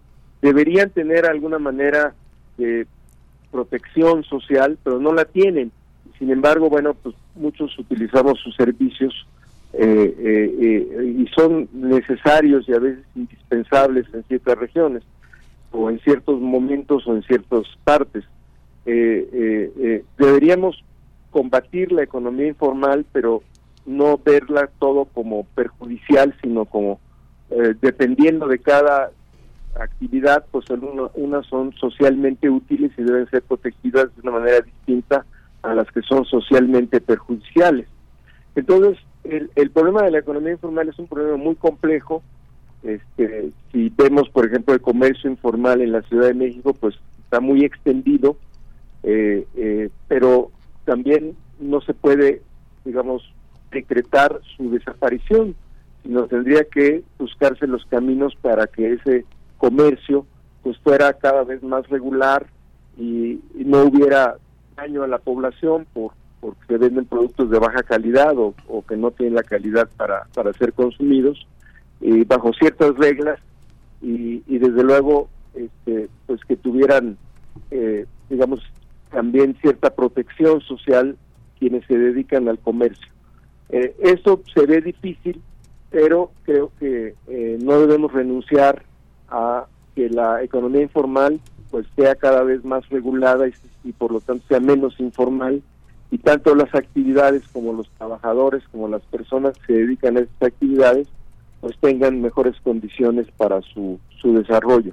Entonces, es una situación, claro, que distingue a muchos países en desarrollo, eh, eh, sobre todo en América Latina, pero que este, eh, ha cumplido un papel eh, bueno y malo al mismo tiempo y que debe, debe tomarse en cuenta para esta política industrial y para esta política de desarrollo que debe ser planeada a largo plazo para que eh, se tome en cuenta y no se crea que simplemente por negarla pues va a desaparecer, sino que tiene que también ser parte de una de una reflexión y de eh, digamos planes gubernamentales para para para incorporarla al desarrollo y a la formalidad.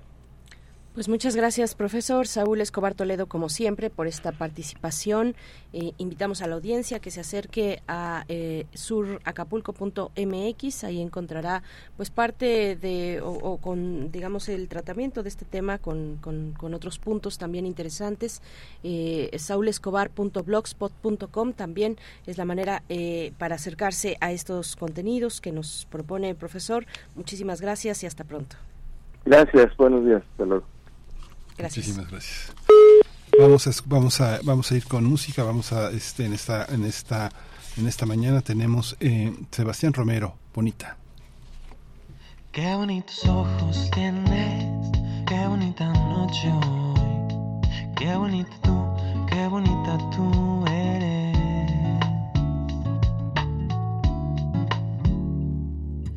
Desde que llegaste aquí no he dejado de pensar en ti. Si estás en el cuarto, mis sentidos no coordinan y no haces más que sonreír. Puedes besarme o decirme tu nombre si no es mucho pedir. Yo puedo platicarte un par de canciones si es lo que quieres oír. Esta particularmente habla de ti. Y que qué bonitos ojos tienes, qué bonita noche hoy. Qué bonita tú, qué bonita tú eres.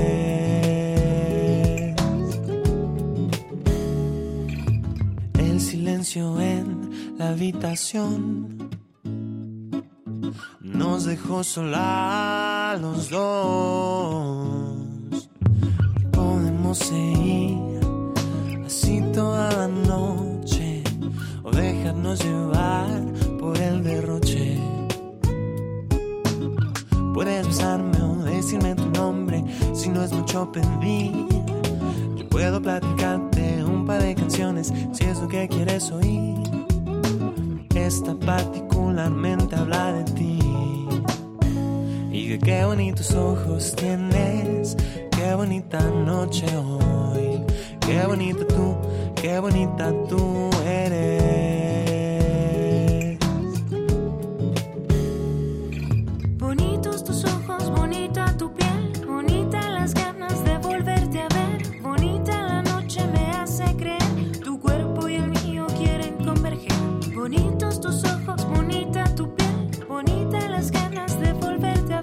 bonita la noche me hace creer tu cuerpo y el mío quieren converger. Converger. Qué bonitos ojos tienes, qué bonita noche hoy. Qué bonito tú, qué bonita tú eres.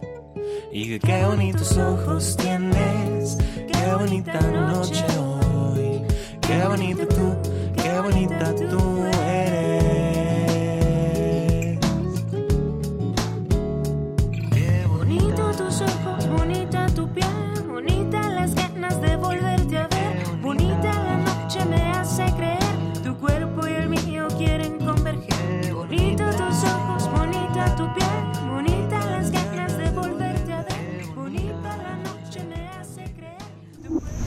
Primer movimiento.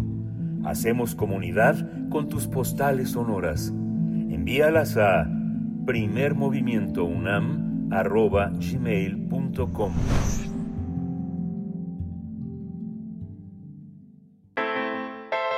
Nota Internacional. En medio de diversos conflictos eh, políticos, crisis y tensiones bilaterales, los presidentes sudamericanos se reunieron en Brasil al ser convocados por Luis Ignacio Lula da Silva, que busca, que, quien busca retomar el liderazgo de la región y mejorar su imagen en el ámbito panorámico internacional. Su intención fue revivir la Unión de Naciones Sudamericanas, la UNASUR, casi una década después de su decaída por divisiones ideológicas y de derechos humanos en torno a la figura de Nicolás Maduro en Venezuela. La cumbre buscó promover un diálogo franco entre todos los presidentes para identificar denominadores comunes, discutir perspectivas para la región y reactivar la agenda de la cooperación sudamericana. En el encuentro, el presidente de Venezuela, Nicolás Maduro, pues tomó la atención, por supuesto, su caso y en él se generaron, con el caso de Venezuela, discrepancias luego de que se pusieran, pues, los bandos, las distintas posturas en torno a cómo ha, eh, pues, llevado a cabo el poder su gobierno, Nicolás Maduro, a la injerencia también eh, de los Estados Unidos en el bloqueo para ese país latinoamericano. No obstante, los presidentes sudamericanos lograron acordar una declaración en la que se comprometieron a diseñar una hoja de ruta para supervisar una mayor integración regional. En el documento quedaron plasmadas las buenas intenciones de los mandatarios de la región, quienes reconocieron la importancia de mantener el diálogo para impulsar la colaboración y proyectar la voz de la región en el mundo. En, el, en, esta, en este UNASUR estuvieron presentes los presidentes de Argentina, Bolivia, Colombia, Chile, Ecuador, Guyana, Paraguay, Uruguay, Surinam y Venezuela. Por parte de Perú acudió Alberto Tarola, el presidente del Consejo de Ministros. Pues vamos a tener un análisis sobre el relanzamiento de UNASUR, una eh, por parte del presidente de Brasil, Lu, Luis Ignacio Lula da Silva. Este día nos acompaña el doctor José Antonio Hernández Macías, doctor en estudios latinoamericanos por la UNAM. Él es miembro de la red de investigación sobre la integración de América Latina y el Caribe, REDIALC, y el comité ejecutivo de la Asociación Mexicana de Estudios del Caribe, la AMEC. Muchas gracias, eh, profesor eh, José Antonio Hernández Macías. Doctor, bienvenido a esta mañana y gracias por aceptar esta charla. ¿Cómo está? Hola, muy buenos días, Berenice Miguel Ángel. Siempre un gusto estar con ustedes. Muchas gracias, doctor. Pues eh, revivir UNASUR también es revivir esta idea vocacional que Latinoamérica es totalmente transfronterizo, ¿no? ¿Dónde acaba un país, dónde empieza el otro? Es un gran desafío para, para el conocimiento en la América Latina. ¿Cómo vio usted este, este acontecimiento, doctor? Bueno, sin duda yo creo que es un acontecimiento muy importante para América Latina, porque eh, si hacemos un poco de memoria, eh, cuando se construye UNASUR, veníamos de un periodo sumamente fructífero en cuestión de integración latinoamericana, ¿no?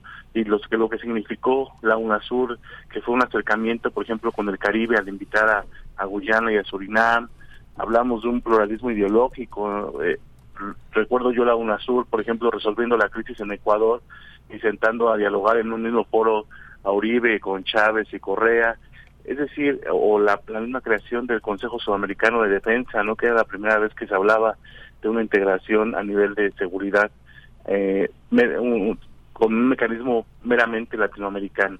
Entonces me parece que jugó un rol muy importante en su momento y que desgraciadamente fue abandonada por, sobre todo por países que eh, en los que llegaron gobiernos conservadores, ¿no? Que muchas veces apostaron a la desintegración de América Latina, porque no solamente fue a la UNASUR, también recordemos que fue a la CELAC donde salieron o, fueron este, desmantelando, por ejemplo, la comunidad andina. Entonces, me parece que es muy importante retomar este este mecanismo, ya que pues le brinda a América Latina un posicionamiento diferente en este momento que se le puede catalogar de transición hegemónica, ¿no? Estamos a unos inicios de esa transición hegemónica global en donde vemos un declive de la potencia de Estados Unidos y el ascenso de otras potencias que se le podrían llamar revisionistas como China, como Rusia. Entonces, generar mecanismos de este tipo ya con aparte de, de, ayudar a solventar los problemas que hemos vivido acá en América Latina, por ejemplo, recientemente la pandemia que la tuvimos que atravesar prácticamente desintegrados, ¿no?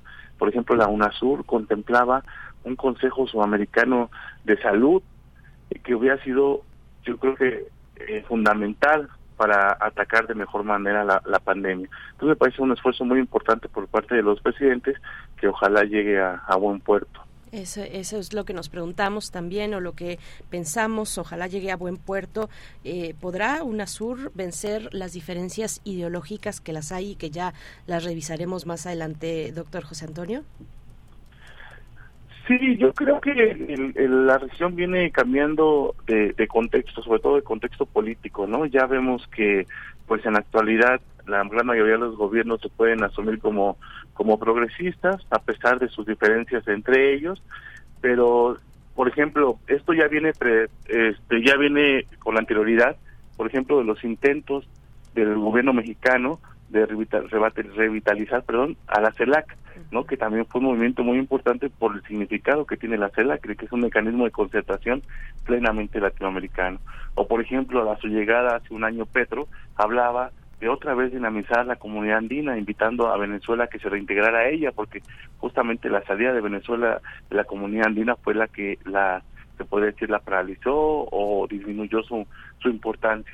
Entonces, me parece que hay voluntad, siempre va a haber, eh, me parece, momentos y, sobre todo eh, políticos que puedan vivir ya está comprobado. Mm, profesor, perdón, doctor, lo estamos, estábamos perdiendo la comunicación. Eh, eh, eh, a ver si se puede colocar donde estaba en un inicio. Ah, perdón. Ah, ahí está, mejor? ahí está mejor, sí, porque se estaba yendo, se estaba robotizando la voz y no queremos perdernos detalle. por favor, adelante, sí.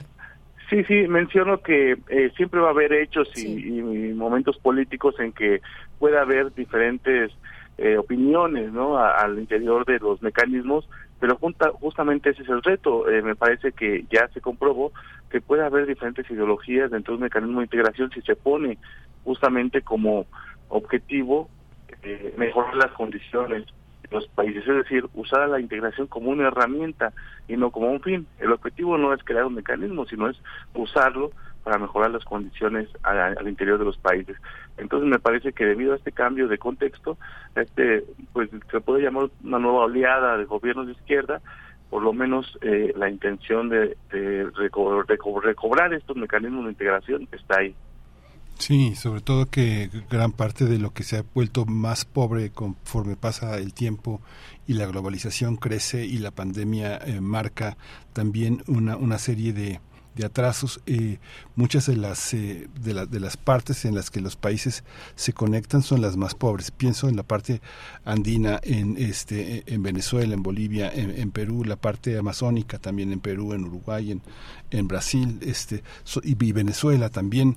Son las más pobres, ¿no? las que más conectadas están y las que tienen grupos eh, originarios llamados indígenas en, en situaciones de pobreza extrema, ¿no?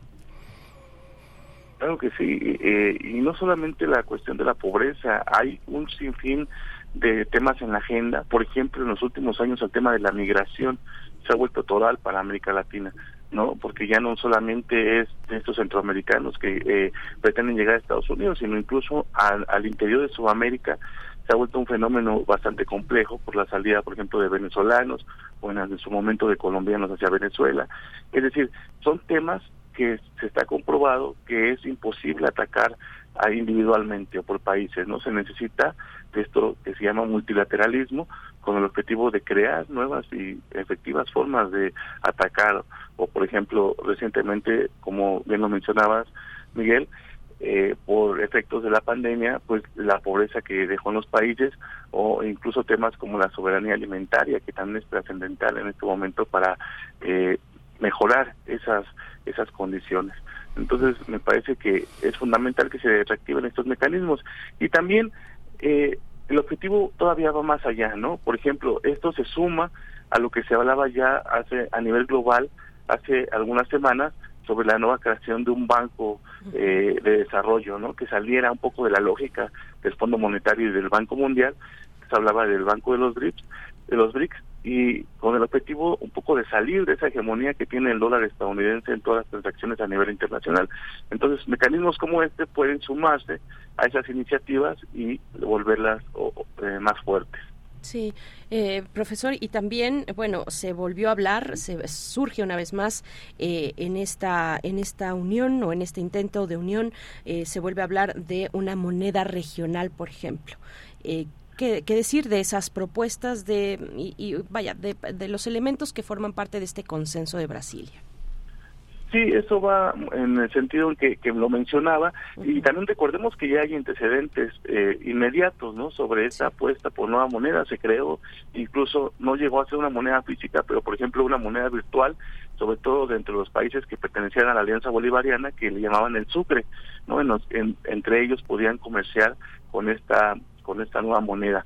Entonces, otra vez se, se vuelve a mencionar porque me parece que ya es un anhelo, ya es algo que se tiene planeado desde ya hace muchos años y justamente tiene su objetivo de desafiar esa hegemonía del dólar estadounidense para eh, crear un mercado este común no en, a nivel latinoamericano que funcione como está pensado el Mercosur por ejemplo eh, y a través de bases importantes como la cuestión energética. Recordemos que la gran mayoría de estos países que se encuentran en Sudamérica son eh, potencias energéticas a nivel a nivel global. Entonces, me parece que eh, sería importante consolidar estos estas propuestas. Sí. sí. ¿Cómo, ¿Cómo quedó el asunto? ¿Cómo visualiza usted el asunto el asunto de Venezuela? Todo el todo los todo el tema el tema de los eh, derechos humanos en el informe mundial de este Human Rights Watch fue fue fue interesante tiene muchos matices en el caso en el caso de Venezuela no eh, parece que eh, a los ojos del mundo no no es no, no es este Maduro ya el, el demonio que era antes. Se está aligerando esa visión o qué está pasando doctor con con Venezuela y Maduro Sí, eh, pareciera que los años más complicados para el gobierno de Maduro ya ya pasaron, ¿no? Y no quiere decir que se ha resuelto la crisis económica por la que atraviesa, pero por lo menos a nivel político, pues ya se desactivó este intento de aislarlo eh, diplomáticamente. Recordemos que ya no existe, por ejemplo, eh, este grupo, eh, el grupo de Lima, ¿no? Que eran los que llevaban la batuta a nivel latinoamericano y que incluso a nivel internacional, pues ya vemos a Estados Unidos tratando de negociar con ellos, de ver el tema energético. Europa también, cada vez son menos los países que ya no lo reconocen, ya son, son muy pocos. Y, y este nuevo, digamos, nueva, nueva inserción a un latinoamericanismo, por ejemplo, en esta reunión, pero ya también en otras reuniones había sido invitado a nivel de América Latina, pues me parece que por, por lo menos políticamente está eh, librando esa crisis por la que pasó cuando se asumió como un presidente interino Juan Guaidó.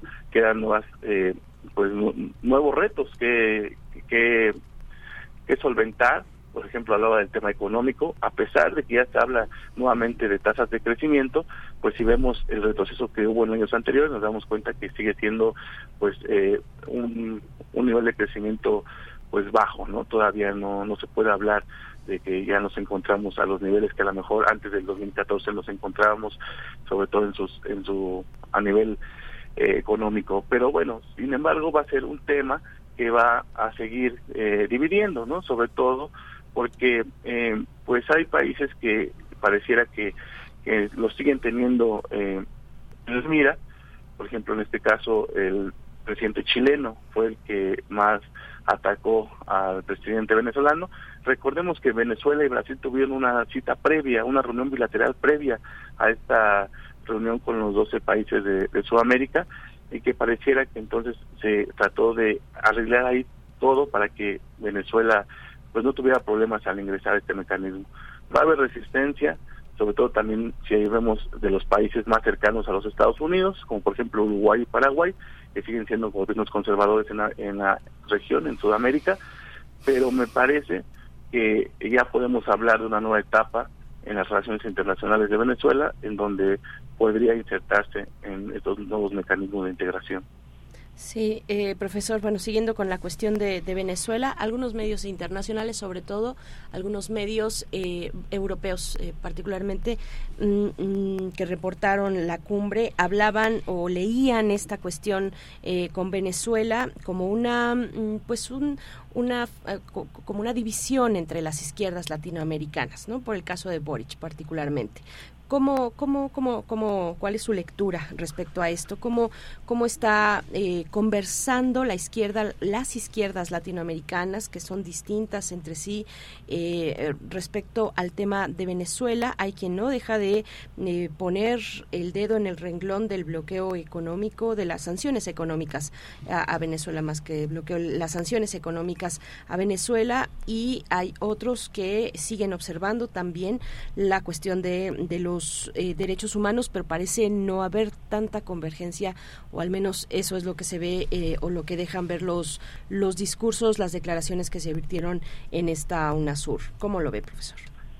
efectivamente ya no podemos hablar de un bloque tan homogéneo, a pesar de que eh, también en esa primera oleada, de inicios de los 2000 y hasta 2014, también había de alguna forma matices en esa izquierda, pero en la actualidad eh, vemos más diferencias. Eh, ya hay un bloque fuerte de esa izquierda más radical, representado por Venezuela, por Cuba, por Nicaragua, que justamente son los países que tienen eh, pues diversas sanciones unilaterales por parte de Estados Unidos, ¿no? Que Estados Unidos no no podemos olvidar esa parte, ¿no? Han tratado de derrocar a esos gobiernos por distintos medios. Por otra parte, pues tenemos otra una izquierda más eh, ligada a la socialdemocracia, ¿no? Eh, el mismo López Obrador, Petro, Lula. Eh, el mismo Fernández, que tienen diversas coincidencias y que así lo han dejado ver en, en los diferentes las reuniones que han tenido entre ellos. Recordemos la última, por ejemplo, que trató de organizar López Obrador justamente en contra de un problema que aqueja casi toda la región, que es la lucha contra la inflación. Y una izquierda que se le podría llamar, pues, una izquierda más se llama más moderna, no una izquierda que a veces pues se, se, difu, eh, es difusa en sus eh, en sus posiciones justamente como la de Chile no la, la de Boric. Eh, porque también si vemos lo que está pasando al interior de Chile pues nos damos cuenta que tiene graves problemas o que está pasando por graves problemas su bandera por ejemplo de campaña que fue crear un nuevo una nueva constitución en este momento está cooptado eh, por la derecha, ¿no? En, las, últimas elecciones, la derecha ganó la mayoría de los escaños para redactar esa nueva constitución. Entonces, esa es un poco la crítica que se le hace a ese tipo de, gobiernos que, eh, pues, tendrían que estar más atentos o resolviendo los problemas internos que tienen, estar eh, señalando, sobre todo cuando viene una de una agenda pues que no es una agenda nueva, ¿no? O porque si bien, como lo mencionaba, Venezuela atraviesa diversos, diversos tipos de crisis, también es muy claro que hay una matriz comunicacional en contra de este país, ¿no? Me parece que ya lo viene sufriendo, no, no solamente con el gobierno de Nicolás Maduro, sino recordamos incluso con el de Chávez que hubo un intento de golpe de Estado, que se intentó, eh, pues, crear o, o la imagen de que es un modelo autoritario, incluso algunos le llaman una dictadura, cuando en realidad también es la otra cuestión que juega adentro, pues son modelos de desarrollo distintos, ¿no? Modelos que la apuestan más al fortalecimiento del Estado, a una agenda social más amplia, que muchas veces eso no le interesa a las élites internacionales o a las élites incluso locales, nacionales, eh, y por lo que se dedican a atacar a ese tipo de, gobiernos. Sí, eh, profesor, una última cuestión. En México, en toda esta configuración regional, ¿cómo se ve? Bueno, México pues, lo podemos ver un poco alejado de esta, pues de este, de este intento de revitalizar a la UNASUR. No dudo que eh, si se consolida en un futuro México pueda participar, a lo mejor como país asociado, pero yo sí lo veo eh, ya eh, con una visión mucho más hacia el sur por parte de la política exterior de México. No es clara este cambio de orientación que hubo con la llegada de Obrador, ya lo mencionaba también en un principio con este intento de dinamizar nuevamente la CELAC, que de alguna forma lo logró, porque ya se puede hablar, eh, si bien no tiene esos eh, márgenes de, de actividad como lo tenía cuando nació, ya se puede hablar nuevamente de la CELAC como este mecanismo de integración regional, ¿no? Ya no se encuentra en un impasse como cuando recibió la, la presidencia México. Y bueno, eh, también a través de diferentes eh, mecanismos, a través de diferentes eh, iniciativas, pues ha podido regresar a, a los ojos de, de América Latina eh, con sus eh, vaivenes, ¿no? O con sus eh, cuestiones positivas y negativas. Vemos también la cuestión de Perú en este momento, que pues, de alguna forma se volvió hasta pareciera eh, personal con dimes y diretes entre la, la presidenta de, de Perú y el presidente de México, pero que me parece que es parte de esta estrategia un poco de consolidar eh, esos lazos con esa izquierda eh, latinoamericana, ¿no? Porque me parece que de alguna forma, a pesar de que se distancia de la posición de Boric, otro- regresamos a lo mismo, de, de, pues de no criticar esta forma en cómo Castillo fue preso y cómo asume la presidencia Duarte, Balboa Duarte, perdón, eh, sí coincide con otro presidente que en este momento está tratando de generar nuevos espacios a, a nivel latinoamericano, que es Gustavo Petro. Entonces, pues me parece que vienen momentos interesantes. Esperamos que, como mencionó, el objetivo principal eh, de esta reunión, que fue nuevamente revitalizar la UNASUR sede y sobre todo que se empiecen a generar pues en la agenda estos tipos de, de iniciativas a favor tanto de la, eh, la seguridad alimentaria, la transición hegemónica, la migración hacia energías limpias o hasta el tema, eh, por ejemplo, de la migración, ¿no? Como tal. Por supuesto. Pues muchísimas gracias, doctor José Antonio Hernández Macías, doctor en estudios latinoamericanos por la UNAM, miembro de la red de investigación sobre integración de América Latina. Muchísimas gracias, pues estamos en Un- contacto. Hasta Un pronto. gran gusto estar con ustedes. Gracias, Hasta pronto. Hasta pronto, profesor. Muchísimas gracias. Bueno, pues y bueno, eh, también mencionar la ausencia de Dina Boluarte, la eh, del Perú. Eh, no estuvo, no estuvo en esta cumbre de UNASUR. Y bueno, pues esos son algunos de los elementos de esta configuración latinoamericana caribeña también que eh, pues que se pues, se muestran interesantes, interesantes ante los desafíos mundiales eh, económicos, sociales, políticos. Nosotros estamos por despedirnos ya, para despedirnos de Radio Nicolaita. Muchas gracias por su escucha. El día de mañana jueves nos volvemos a encontrar con ustedes de 8 a 9. Nos quedamos aquí en primer movimiento en Radio UNAM. Vamos al corte 8 con 59 minutos. Volvemos en un momento, las 9 de la mañana. Queremos escucharte. Llámanos al 55 36 43 39 y al 55 36 89 89. Primer movimiento. Hacemos comunidad. Escucha.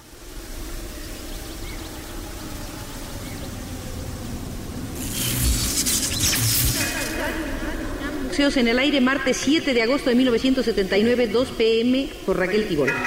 La era del arte conceptual nos permite crear este recinto que desde los micrófonos de Radio Universidad hemos pensado con paredes aéreas y soportes Imaginativos.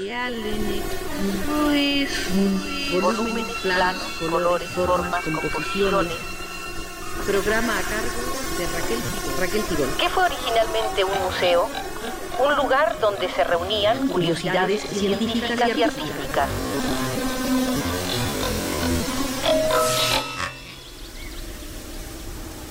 Radio UNAM. 86 años. Experiencia sonora.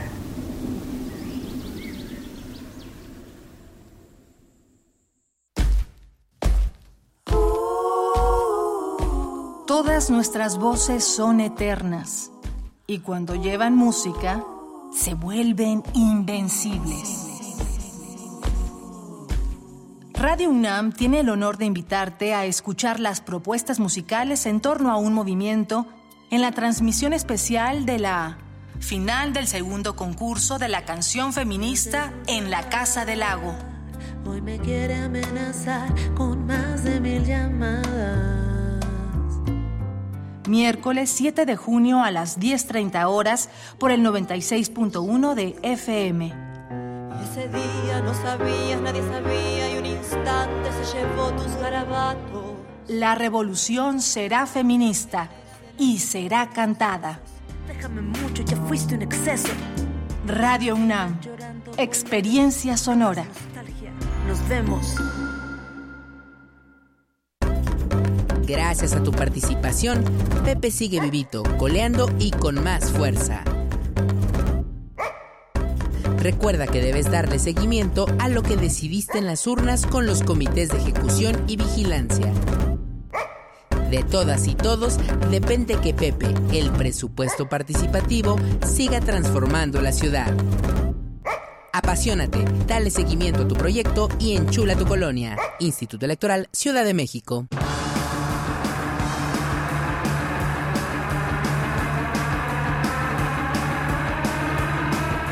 La imaginación al poder cuando el rock dominaba el mundo. Todos los viernes a las 18.45 horas por esta estación. 96.1 de FM. Radio UNAM, Experiencia Sonora.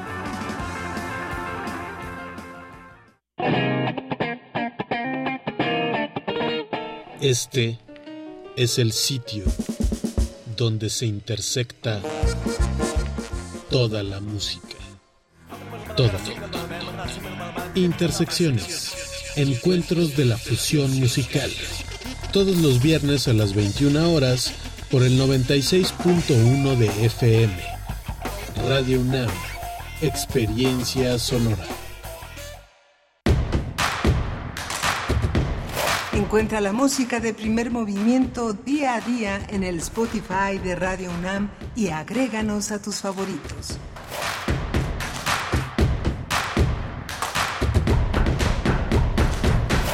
Estamos de vuelta, esto es primer movimiento, ya son las nueve con cuatro minutos, nueve con cuatro minutos de la mañana, estamos a la mitad de la semana en este miércoles 7 de junio, junio ya del 2023 y bueno, pues estamos para iniciar esta tercera hora de transmisión, acompañarles en esta mañana hasta las 10, desde las 7 estamos aquí en las frecuencias universitarias y hasta las 10 de la mañana de lunes a viernes con ustedes, si nos hacen el favor de su escucha. Bueno, pues eh, se encuentra Rodrigo Aguilar del otro lado del cristal en la producción ejecutiva, Andrés Ramírez hoy en los controles técnicos eh, y Miguel Ángel Quemain en la conducción y en unos momentos más también en la poesía necesaria. Miguel Ángel, ¿cómo estás? Qué gusto.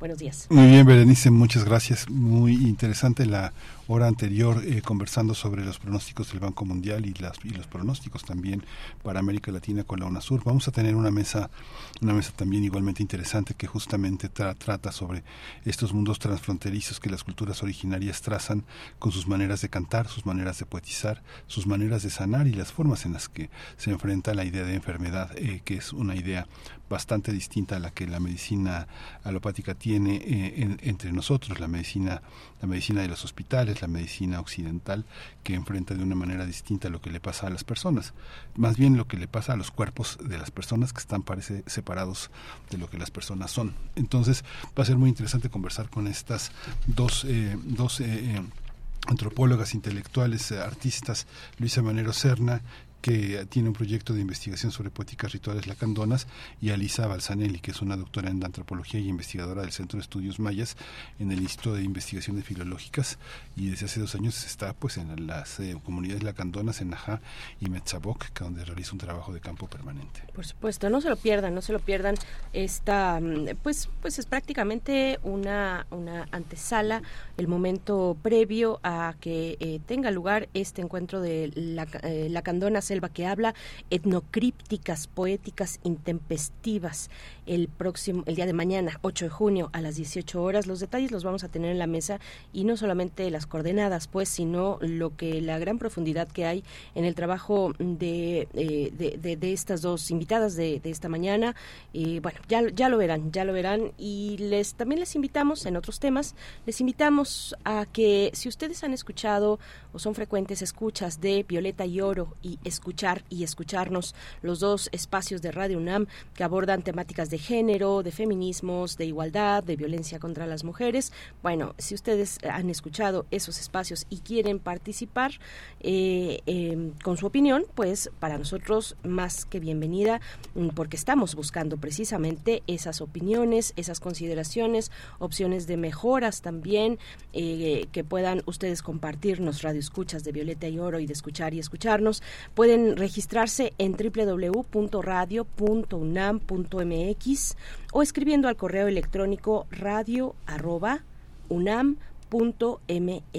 Una vez que ustedes envíen este correo, de vuelta van a recibir un enlace para la sesión virtual. Es una sesión virtual donde, eh, pues, con día eh, y hora, con fecha, pues eh, tendrá lugar esa, esa charla donde ustedes nos comentarán su opinión, su opinión en cuestiones pues de la cultura de género y la, en la comunidad que así se hace, así se hace eh, pues eh, precisamente en comunidad es como podemos llegar a entendernos a través del género y nos interesa mucho su participación, así es que recuerden radio arroba, radio arroba unam punto mx, el correo electrónico para que puedan participar en estas sesiones en línea, sesiones, eh, unas charlas grupales y hablar de los temas que se abordan en Radio UNAM con respecto a los feminismos, igualdad y demás. No se lo pierdan, por favor.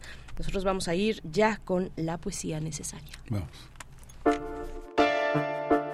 Es hora de poesía necesaria. Hoy eh, vamos a leer poesía, eh, una poesía que se titula Errancia, es de Claudia Hernández eh, de Vallarispe, es una poeta mexicana de una enorme trayectoria y este poemario, este poema forma parte de Ninguna foto es fija, que editó Papeles Privados, una editorial muy bella de, poesía eh, de, en 2015 y este, y este libro como eh, los poemas permanecen aunque ninguna foto es fija. Lo voy a, acompañar de una canción de un gran cantante francés que ha representado una voz para la poesía francesa muy importante, él es Leo Ferré, y esta canción se llama Se Extra, Leo Ferré. Eh, dice eh, eh, pone en francés un poema, un, un, epígrafe que dice las palabras que, que quieren surgir saben de nosotros, eso que nosotros ignoramos de ellas. Es, un, es una de, de René Char. Y Arrancia dice así, pueden ser, igual que ella, rectas, prolongadas, ligeras, horizontales, a veces directas, previsibles tibias y cálidas. ¿No son duras las palabras? ¿Cuántas veces no han caído lineales, oblicuas, repentinas, penetrantes, eléctricas como un rayo? Para una breve errancia, un insistir como la lengua, que resucita cada vez en sus vocablos, hay que medir su peso, porque así como hiere el agua un remo y saca luz, lo que decimos no solo agita la superficie.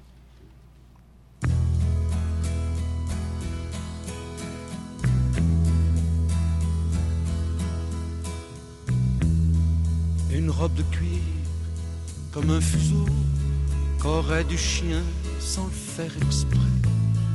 Et dedans, comme un matelot, une fille qui tangue, un air anglais. C'est extra, un maudit blues qui chante la nuit comme un satin de blanc marié. Et dans le port de cette nuit, fille qui tangue et vient mouiller. C'est extra, c'est extra, c'est extra, c'est extra. Des cheveux qui tombent comme le soir et de la musique en bas des reins ce jazz qui jazz dans le noir et ce mal qui nous fait du bien. C'est extra, ces mains qui jouent de l'arc-en-ciel sur la guitare de la vie. Et puis ces cris qui montent au ciel comme une cigarette qui brille c'est extra, c'est extra, c'est extra, c'est extra. Ces qui tiennent au perché comme les cordes d'un violon et cette chair que vient troubler l'archer qui coule ma chanson. C'est extra et sous le voile à peine clos cette touffe de noir Jésus qui ruisselle dans son berceau comme un nageur qu'on n'attend plus. C'est extra, c'est extra, c'est extra, c'est extra. Une robe de cuir, comme un oubli qu'aurait du chien sans faire exprès. Et dedans, comme un matin gris, une fille qui tangue et qui se tait. C'est extra, les maudits blues qui s'en balancent, cet ampli qui ne veut plus rien dire. Et dans la musique du silence, une fille qui tangue et vient mourir. C'est extra c'est extra, c'est extra, c'est extra.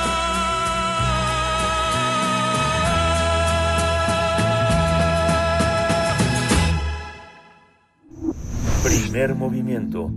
Hacemos comunidad con tus postales sonoras. Envíalas a primermovimientounam.gmail.com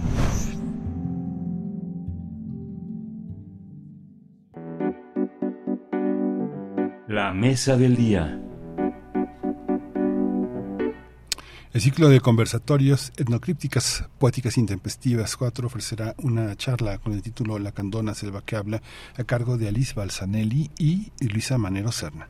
Alice Balsanelli es doctora en antropología e investigadora del Centro de Estudios Mayas del Instituto de Investigaciones Filológicas de la UNAM y reside en las comunidades lacandonas de Nayá y Metzaboc desde hace 12 años.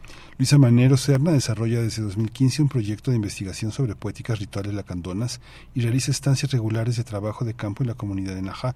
Es autora del libro Uk Ayer Barum, El canto del jaguar, y actualmente trabaja dos nuevas líneas de investigación sobre los cantos lacandones. El propósito de este ciclo de conversatorios entre poetas e investigadores es favorecer un devenir transdisciplinario, el palimpsesto, la experimentación y la iluminación surgida del montaje de materiales heterogéneos, la investigación y la creación puestas en juego en el desciframiento de una poiesis que abarca la voz, el canto y la escritura, el ideograma, la pictografía, las sonoridades, la música, la danza y la teatralidad, el ensalmo y el conjunto, la visión y la metamorfosis, el ritual y la curación, a partir de un método poético inspirado en el anacronismo, el montaje y la irrupción alucinatoria de lo intempestivo.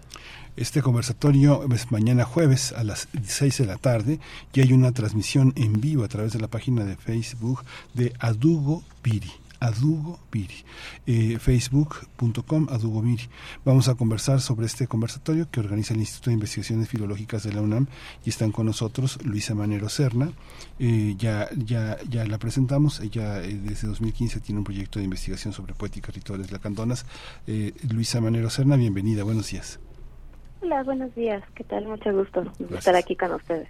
Gracias, gracias eh, Luisa Manero, bienvenida. También nos acompaña Alice eh, Balsanelli, ella es doctora en antropología, ya lo hemos dicho, colabora en las investigaciones del arqueólogo Joel Palca en la Universidad Estatal de Arizona y actualmente comienza un proyecto sobre enfermedad y curación. Gracias Alice eh, Balsanelli por esta participación. Buenos días, bienvenida. Buenos días, gracias a ustedes.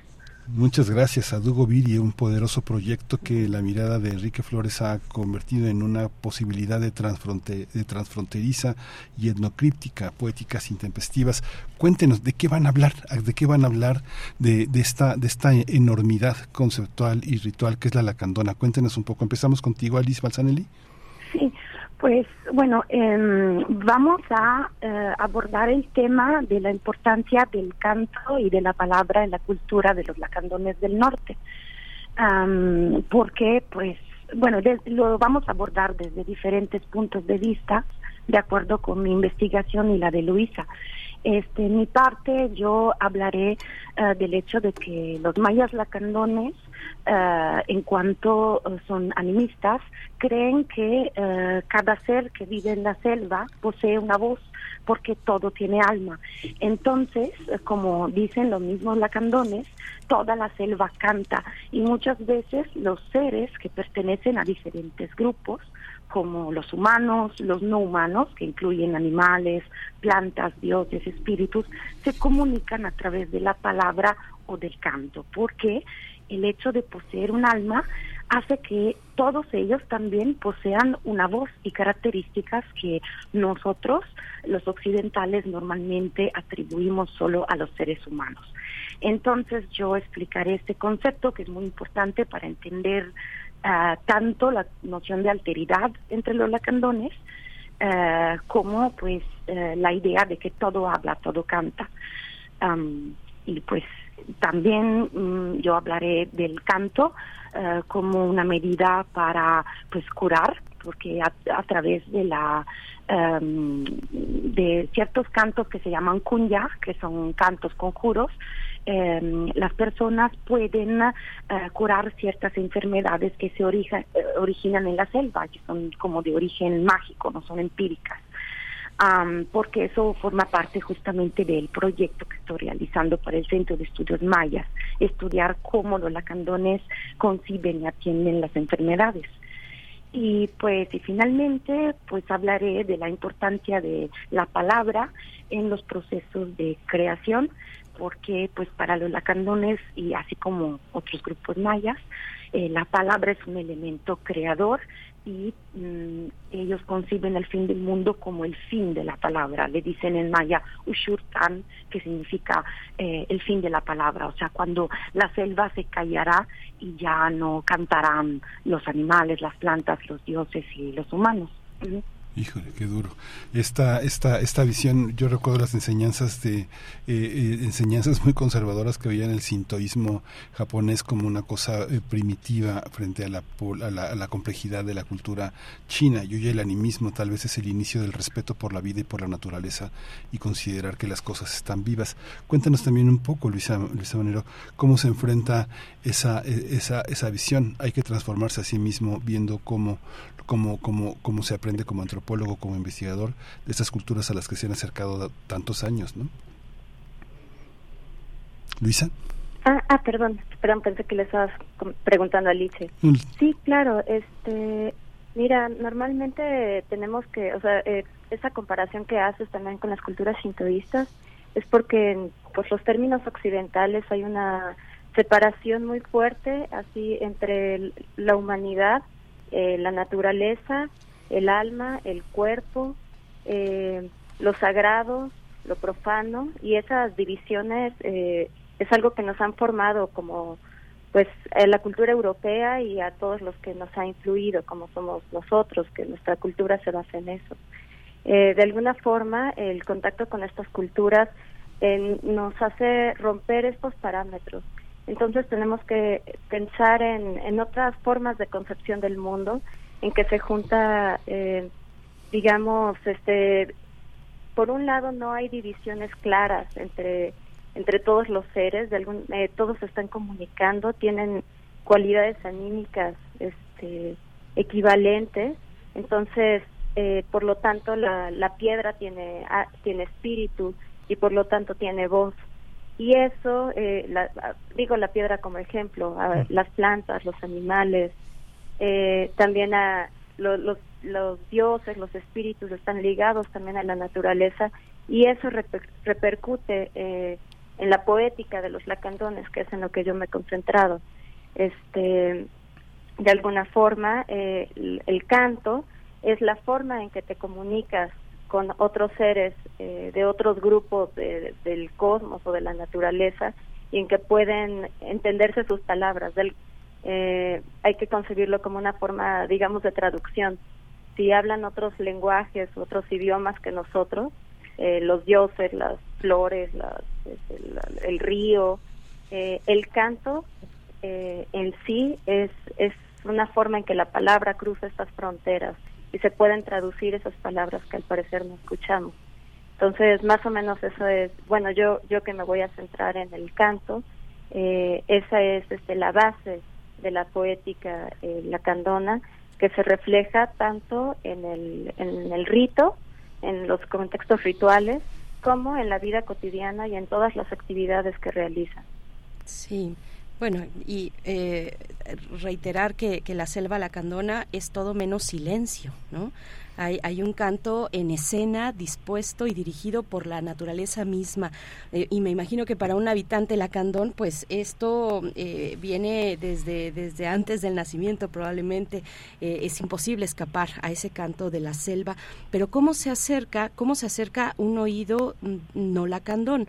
Un oído distinto, un oído incluso que se dispone desde la academia eh, implica, imagino, eh, echar mano no solamente de metodologías académicas, de metodologías de la escucha, sino también de otros procesos para ustedes como, como académicas. ¿Cuáles son esas maneras de desciframiento, si podemos pensarlo como, como, como una metodología también? Es, es una cuestión que les planteo a ambas. Eh, Alice, eh, ¿seguimos contigo? Sí, pues yo pienso que ah, como la selva tiene su lenguaje y cada habitante de la selva, incluyendo los lacandones, tiene su lenguaje, la única forma para poder uh, hacer un, cualquier trabajo de transcripción, traducción o para entender es vivir en el lugar.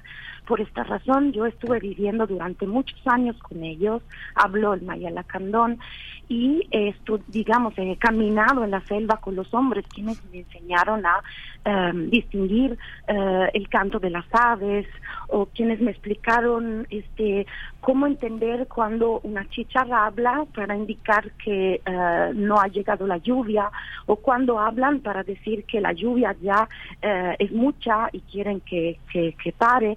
Entonces, este conviviendo con ellos se aprende que cada ser se comunica y que nos da un mensaje. La manera para entender cualquier lenguaje es vivir en el lugar donde se habla, eh, así como pues nosotros, ¿no? Aprendimos nuestra lengua materna y sabemos interpretar los mensajes del ambiente eh, de las ciudades donde vivimos, ¿no? Entonces, pues se trata de eso básicamente y entender que eh, tenemos que olvidarnos de nuestra forma de sentir, de ver y uh, como y decimos en ellos, porque la primera enseñanza que me, que recibí de un hombre lacandón sabio fue que nosotros, los occidentales, me dije ustedes, los de afuera, los mexicanos, los extranjeros, usan solo los ojos y nunca eh, se detienen a escuchar, nunca, por ejemplo, usan el olfato, pero son cosas que en la selva son importantes tanto para sobrevivir, porque reconocer un ruido como el ruido que hace una serpiente enojada, pues te puede salvar la vida, o reconocer el olor del agua te puede salvar la vida si necesitas pues tomar agua, ¿no? Entonces, este, uh, viviendo en la selva, una persona también se transforma y aprende a, a vivir en el lugar como, pues, como lo hacemos nosotros en nuestra, eh, digamos, en nuestra tierra donde nacimos. Eh, eh, gracias, Alice. Eh, Luisa, ¿qué nos puedes comentar tú? Nos dice Alice, olvidarnos, ¿no? Olvidarnos, yo lo interpreto como tomar distancia de nuestras formas de ver, oír, sentir. de pensar, de escuchar también, un proceso de desmontaje que no es nada sencillo. Luisa, ¿cómo ha sido para ti en el desarrollo de tu investigación y que finalmente pues refleja una vocación en la vida, ¿no? Eh, sí, yo, yo como lo pienso y de, bueno, en concordancia con lo que dice Alice, este, yo lo veo como un fenómeno, bueno, como una experiencia de, empatía, antes que nada.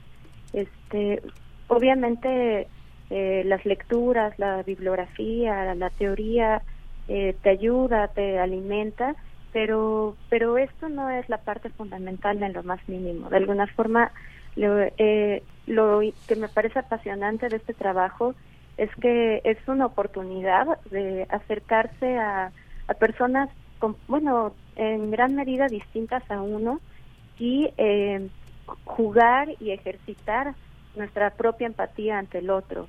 Entonces, de algún modo es tratar de, pues de, pues más que entender, eh, en cierto modo entender hasta nuestros límites, pero también de alguna forma eh, absorber, experimentar corporalmente, vivencialmente, eh, anímicamente, emocionalmente todo ese mundo que ellos viven.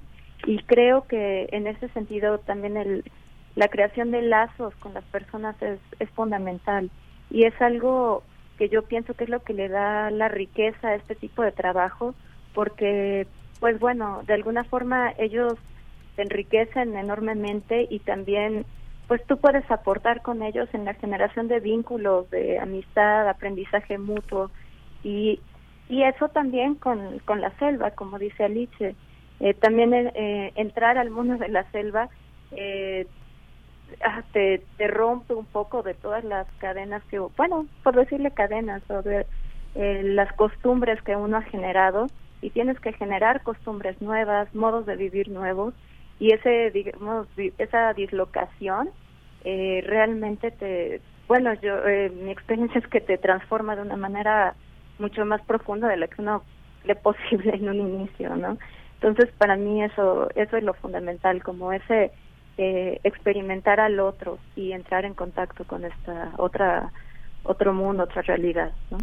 Sí, esta, esta manera de hablar, por ejemplo, lo que acabas de decir, lazos y no vínculos, no vecindades, no contigüidades, sino lazos sociales que y han implicado toda una manera de pensar la, la relación que se tiene con los demás, cómo llega uno y cómo la hospitalidad forma parte de eso que también llamas este empatía, ¿no? Que sin empatía no hay cura, decía algún algún psicoanalista eh, al- alemán. Pero esta esta parte, Alice, de eh, apropiarte de una de una lengua, ¿cómo cómo se vive al interior de una comunidad en la que los vehículos de la lengua le dan nombres muy específicos a cuestiones que no tienen una tradu- traducción exacta en español. ¿Cómo funciona en un entorno así el ir y venir, por ejemplo, de las de, la- de- de los miembros de la comunidad para sobrevivir? No sé, trabajos de que hacen de albañilería o oficios que eh, hacen en mercados fuera de la fuera fuera de su entorno que tienen que los jóvenes obligados un poco a ganarse la vida para poder casarse o para poder tener un patrimonio al interior de su comunidad. Cómo se da esa cómo se da ese entrar y salir en la experiencia que has tenido como como como como antropóloga como investigadora como parte de la comunidad Pues por lo general las lenguas siguen las mismas reglas de las culturas, o sea, evolucionan. Entonces, este, nunca son algo estático, fijo, y a veces eh, es necesario introducir nuevos conceptos que no tienen una traducción en maya. Y los lacandones, pues, am, tienen dos maneras de integrar a estos términos ajenos a su vocabulario.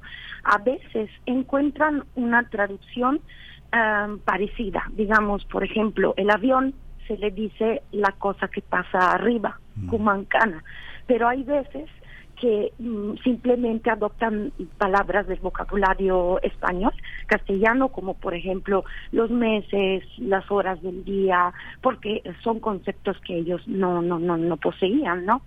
Y entonces, pues, digamos que la comunidad todavía eh, se encuentra dividida en eh, gente eh, mayor, los ancianos y en particular las mujeres, que no hablan este, en español o que lo hablan de una manera um, limitada, mientras que los jóvenes que ya entran a la escuela, como en Najañ y Tabok, no hay maestros lacandones, son maestros que casi siempre eh, proceden de ejidos celtales o bien de este ah, de, otras ciudades mexicanas. Entonces las clases se dan en español.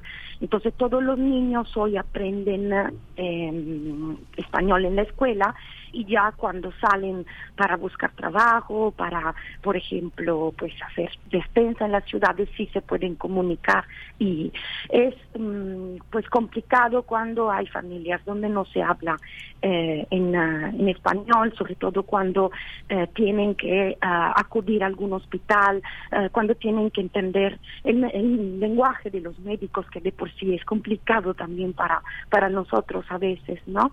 Y pues ahí nosotros, bueno, los que eh, estamos en las comunidades también apoyamos en esos procesos haciendo traducción, bueno, lo que yo hago a veces. Luisa, Luisa Manero, también esta parte que tiene que ver con el canto de la enfermedad, digamos que quienes estudian antropología, tanto Elena como la UNAM, este, pasan por la prueba de leer El hechicero y su magia de Claude Lévi-Strauss y ese, ese texto en particular, para quienes no lo sepan, es el tránsito de un hombre común a una entidad superior y mágica en la que el hechicero este, no sabe que lo es, pero lo descubre y no puede dejar de serlo. ¿Cómo, Hemos visto en la UNAM quienes han tenido contacto con alumnos, muchos muchos alumnos vienen de comunidades en las que, eh, aunque están en el, ya en el semestre con su tira de materia y todo, enferman de cosas que son de su comunidad o enferman de cosas que no pueden explicarse desde su comunidad. ¿Cómo se da ese tránsito entre la cultura formal en la que alguien que sale de la comunidad se forma y, y- y padece cosas que, están en un híbrido, ¿no? También la forma de enamorarse, la forma de entristecerse. ¿Cómo se resuelve eso, este Luisa? Eh, bueno, por ejemplo, en el tema de la enfermedad, eh, ellos han concebido eh, distintos orígenes y explicaciones de las de las distintas enfermedades. Por ejemplo, eh, están las, las enfermedades que vienen de la naturaleza, están las enfermedades que vienen de alguna molestia de parte de los dioses y finalmente están este, las enfermedades que vienen este, de, del mundo de los extranjeros, digamos, del mundo externo. Eh, de alguna forma ellos eh, han asimilado a, una cosmovisión estas nuevas realidades como enferme- enfermedades nuevas, por ejemplo, como el cáncer.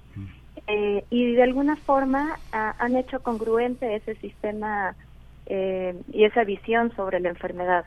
Eh, ¿A qué me refiero? Eh, eh, digamos que las enfermedades de, los extranjeros vienen, eh, se, se concibe como a- eh, que vienen del dios de los extranjeros, se llama Atianto, y al ser de ellos son sus métodos los que los que deben curarlos, los, los métodos de afuera.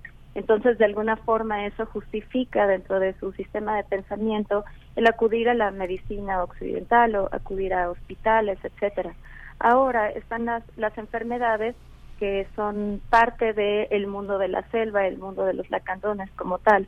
Entonces, este, eh, esas enfermedades usan sus, eh, usan sus métodos tradicionales, como es este, el canto, eh, la, la adivinación en el caso de, para saber cuál fue la molestia del dios, en el caso de los dioses, o cuando viene de eh, animales, eh, se supone que hay distintos animales que, que traen enfermedades de manera no solo natural, como picaduras, como las serpientes, también como de manera mágica, que cargan con ciertas cualidades que enferman.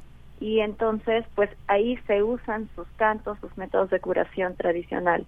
Eh, pero entonces es, es muy interesante, por un lado, cómo se ha generado pues como una congruencia dentro del, eh, del sistema como la de la cosmovisión en que se asimilan estas realidades externas, otras formas de tratamientos y por el otro también por el otro lado también decir que eso no quita que, que haya cierto conflicto eh, al interior de la comunidad en cuanto a pues qué tanto seguir eh, actualmente usar, eh, usando estos métodos tradicionales. De- en algunos momentos hay cierta pues eh, pues duda de si seguir utilizándolos o no o cierto abandono de las de las terapias tradicionales que tanto sirven que tanto no sirven.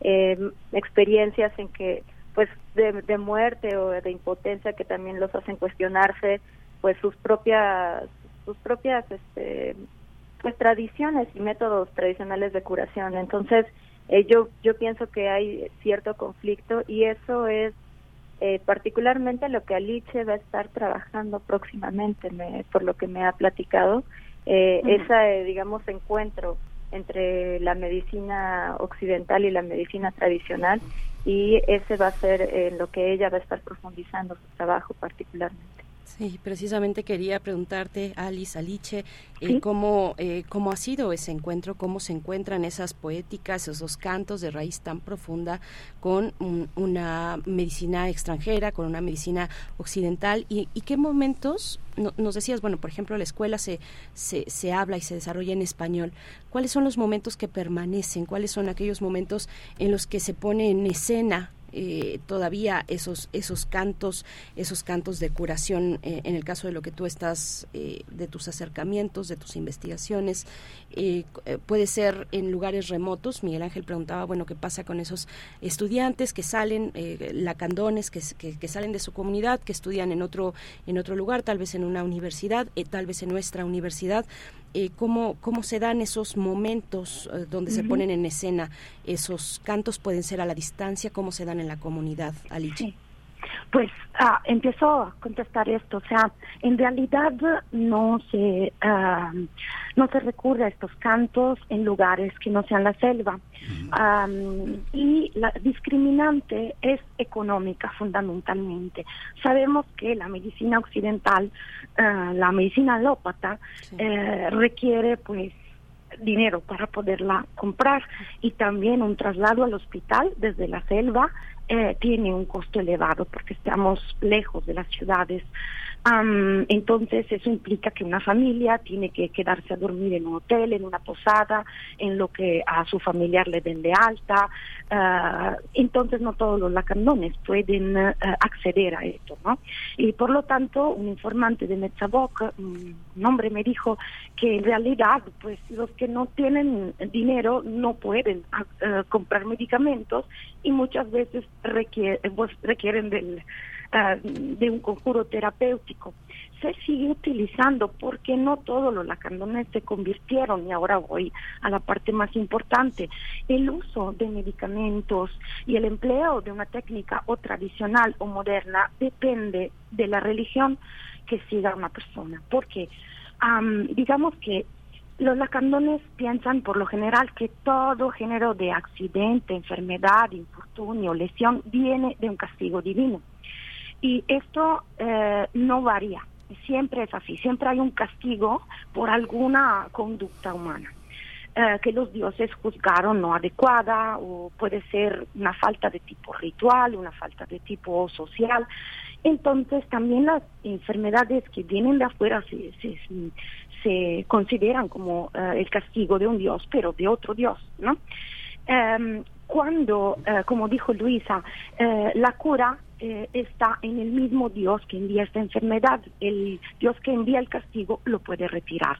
Por lo tanto, pues um, los lacandones, la, lacandones tienen esa idea de que los dioses tienen ese poder de enfermar y curar y siempre los misioneros que se han establecido en las comunidades entendieron la centralidad de este concepto en la religión lacandona y desde que empezaron las primeras conversiones con los lacandones, tanto el Instituto Lingüístico de Verano como las demás iglesias protestantes, siempre intentaron convencerlos de que ellos traían las palabras de un Dios más poderoso, Cristo, que no, que no solamente podía curar las enfermedades de la selva, sino también las enfermedades pues que llegaban desde afuera ¿no?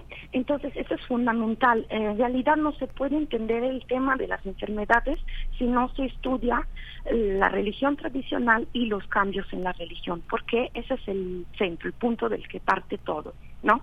Y los lacanones siempre ah, cuando se enfrentan a una nueva enfermedad, como fue el caso del COVID, yo pude observarlo, pues no no se limitan a asumir la información de los pastores o de este de los medios de comunicación de manera pasiva, sino siempre la interpretan desde su cosmovisión y eh, ahora están en esa fase de transición donde se preguntan quién es el Dios más poderoso para curar, por qué nuestros dioses no pueden curar el COVID o un cáncer. Entonces será cierto que este eh, Cristo es más fuerte, eh, que tiene más poder, pues, y eso determina las conversiones. Es algo muy, muy interesante. Sí, es que el cristianismo no llega solo, ¿no? Eh, eh, Luisa, ¿cómo, ¿cómo lo ves tú? El cristianismo no, lleva, no llega solo, llega con una estructura también, eh, llega... Eh, ¿cómo, ¿cómo, ves tú estas, estas tensiones religiosas entre lo propio y lo que viene de fuera con tanta fuerza como el cristianismo? Eh, bueno, a mí me parece algo fundamental ahora para entender este la vida de los lacandones. Eh, obviamente eh, por un lado digo a mí a mí me parece que a veces eh, se aprovechan o entran con cierta violencia al aprovecharse de, de, ciertas situaciones como por ejemplo esto de lo que cuenta Alicia sobre la enfermedad si hay gente enferma gente con cáncer gente con covid y de alguna forma eso eh, los va los los fuerza eh, a, a empezar a asumir estas nuevas enseñanzas que les están dando. Eh, lo cual, eh, bueno, por un lado eh, genera conflictos al interior de la comunidad y lo cual es normal, eh, pero también pues tiene mucho que ver con el abandono de su de mucha de su tradición, por ejemplo el, el, el uso de cantos, eh, los antiguos este, ritos para este pues mortuorios, eh, pero obviamente no hay que verlo como una especie de pues de empobrecimiento, más bien es un momento extremadamente interesante en que se pueden ver soluciones activas eh, de sincretismo de cómo de cómo los lacandones median eh, entre esta nueva visión que se les está presentando y su eh, antigua visión del mundo. Eh, y de alguna forma pues es apasionante también ver cómo se hacen estas traducciones entre entre conceptos, entre entre dioses, entre formas de vivir y eh, y del y pues surgen fenómenos nuevos, eh, visiones nuevas del mundo que eh, es pues es este pues es apasionante estudiar porque tiene que ver con lo con lo vital de las tradiciones, algo que ha pues que, no sé, una tendencia, una forma de ver es que la tradición es algo inamovible, ¿no? Algo que no se puede, que, que está fijo y en el momento en que se cambia es que se está deshaciendo. Pero no es así, la tradición, las tradiciones siempre han sido eh, asuntos que se están eh, dinámicos, que se están redefiniendo todo el tiempo, así como las lenguas, así como las religiones. Entonces, de algún modo, eh, genera pues pues un, como decirlo, un mundo nuevo que hay que explorar y siempre, siempre está en movimiento. Y esa tiene que ser la base del estudio, la base en que lo vemos, lo vivimos, porque así ha sido siempre. Es un poco, en, en, el, en especial con los lacandones, siempre ha habido una idea como un poco, un poco romántica, en que se dice que son los últimos de la selva, los últimos mayas. Entonces, eh, esa idea romántica sigue estando muy presente, una especie de idealización, y pienso que pues los trabajos etnográficos, antropológicos, en mi caso que es mixto también con lo literario, eh, la base tiene que ser otra, no promover esa romantización, digamos, de la cultura, sino eh, presentar la realidad de la cultura hoy con sus conflictos religiosos, con los conflictos, en, eh, por ejemplo, en la entrada de la tecnología, los conflictos este, lingüísticos, eh, de pues de estilos de vida que, como dice Staliche, eh, ahorita hay una sigue habiendo una división fuerte dentro de la sociedad. Entonces, como todas estas estas realidades que entran están pues están creando dinámicas nuevas en esa sociedad. Creo que un trabajo pues honesto tiene que dar cuenta de todo esto más que fomentar esa imagen que nos gusta de los de los lacandones digamos puros que solo están en la selva y que y que son como el este este evasión de una fantasía de pureza indígena no eh, sí eso es es así. Sí sí. Tu micrófono Miguel Ángel. Es muy interesante eso que dices porque finalmente el lazo social y el amor entre las personas, la, la, la, la, perdurabilidad de las relaciones es lo que hace que las tradiciones también se modifiquen. Les agradecemos muchísimo, Luisa Manero y, eh, y, Alice Balsanelli, que se hayan dado este tiempo. ¿Cómo? Ya vamos a cerrar la conversación. Mañana a las seis de la tarde podemos seguirlas en Adugo Viri, en el canal de Facebook que ha, que ha abierto este poderoso, este poderoso pensamiento que eh, está eh, englobado en hipnocrípticas poéticas intempestivas, pero ahí es una posibilidad de seguirlas ¿Cómo, cómo la seguimos, eh, Luisa, Luisa Manero? ¿Dónde, ¿Dónde podemos leer tus artículos, tus seguimientos, tu, tu, tu vida académica? ¿Dónde te seguimos? ¿Hay una red o, te, nos encontramos allá en Adugobiri en Facebook? Perdón, este, se estaba cortando un poco, pero según te entiendo eh, de, cómo escuchamos la sesión. No, no, cómo, cómo la seguimos, cómo seguimos el trabajo de ustedes, el trabajo de Alice Balsanelli y el tuyo. ¿Hay, ¿Hay alguna red social donde podamos leer tus artículos, tus, eh, tus avances de investigación? Pues Alice, ¿tú tienes este, dónde, dónde se encuentran tus artículos? Ah, yo tengo, bueno, todos mis artículos son como unos 10, 15, están en línea buscando mi nombre y mi apellido, ahí pueden descargarlos. Eh, no tengo redes sociales porque estando casi siempre en la selva no puedo. no, ¿Tienes, ¿Tienes lianas sociales, Alice? nada más cuando publico algún artículo normalmente lo suben a la red, las varias revistas y pues y sí, lo pueden leer para que vean mi trabajo. Muchas gracias, muchas gracias por darse ese tiempo para estar con el, con el público de Radio UNAM. Hasta pronto. Alice Balsanelli, doctora en antropología, investigadora del Centro de Estudios Mayas del Instituto de Investigaciones Filológicas, y Luisa Manero Serna, que eh, quien desde 2015 desarrolla un proyecto de investigación sobre poéticas rituales lacandonas. Eh, bueno, pues eh, sigan, sigan la transmisión el día de mañana a las 6 de la tarde en el Facebook Adugo Biri.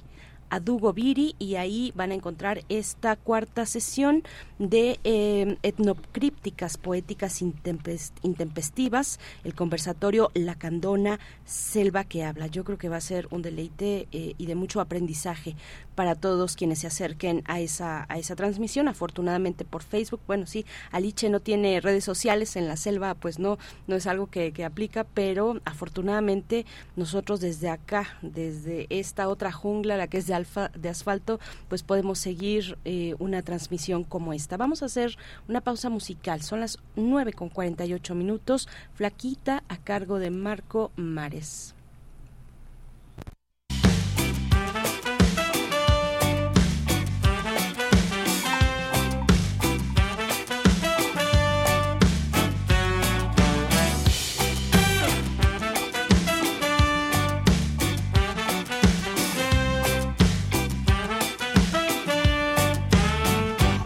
Solo mirarte, no es difícil adorarte.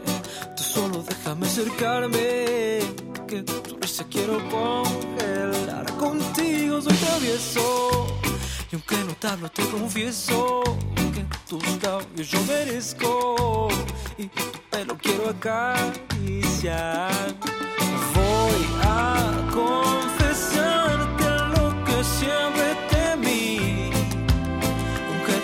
de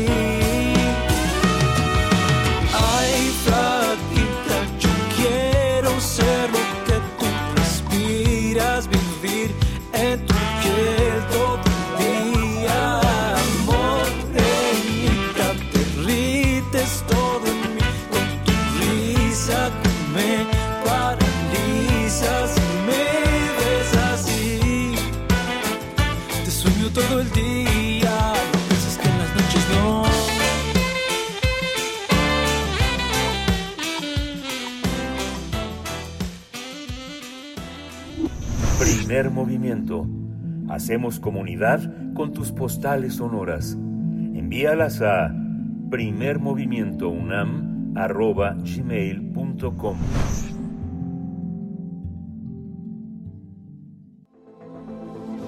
El crisol de la química. Buenos días al doctor Plinio Sosa, que ya se encuentra con nosotros en la línea para hacer el cierre con broche de oro de esta emisión de miércoles. Y qué sabrosa es la cerveza, nos dice. Y bueno, pues sí, y más cuando hace tanto calor. Doctor Plinio Sosa, muy buenos días, bienvenido, ¿cómo estás? Buenos días, Bere, Miguel Ángel, buenos días. Doctor, buenos días. Salud. Salud. la cerveza es la bebida alcohólica que más se toma en el mundo. Además de todas las bebidas, tanto alcohólicas como no alcohólicas, solo se encuentra por detrás del agua, el café y el té. Es una bebida alcohólica no destilada que se fabrica a partir de la fermentación de la cebada. Su elaboración consiste a grandes rasgos en dos procesos principales, el malteado y la fermentación alcohólica propiamente dicha. El malteado se trata simplemente de hacer germinar los granos de la cebada sumergiéndolos en agua para luego secarlos rápidamente mediante aire caliente. Los granos, antes de germinar, son ricos en almidón, pero el almidón es un polímero que no puede ser metabolizado por la levadura. Para que la fermentación ocurra, se requiere despolimerizar el almidón, es decir, transformar las gigantescas cadenas del almidón en azúcares más simples, glucosa, maltosa, fructosa, etcétera. Que sea almidón, no azúcares simples como los que hay en, la- en las uvas, es un problema.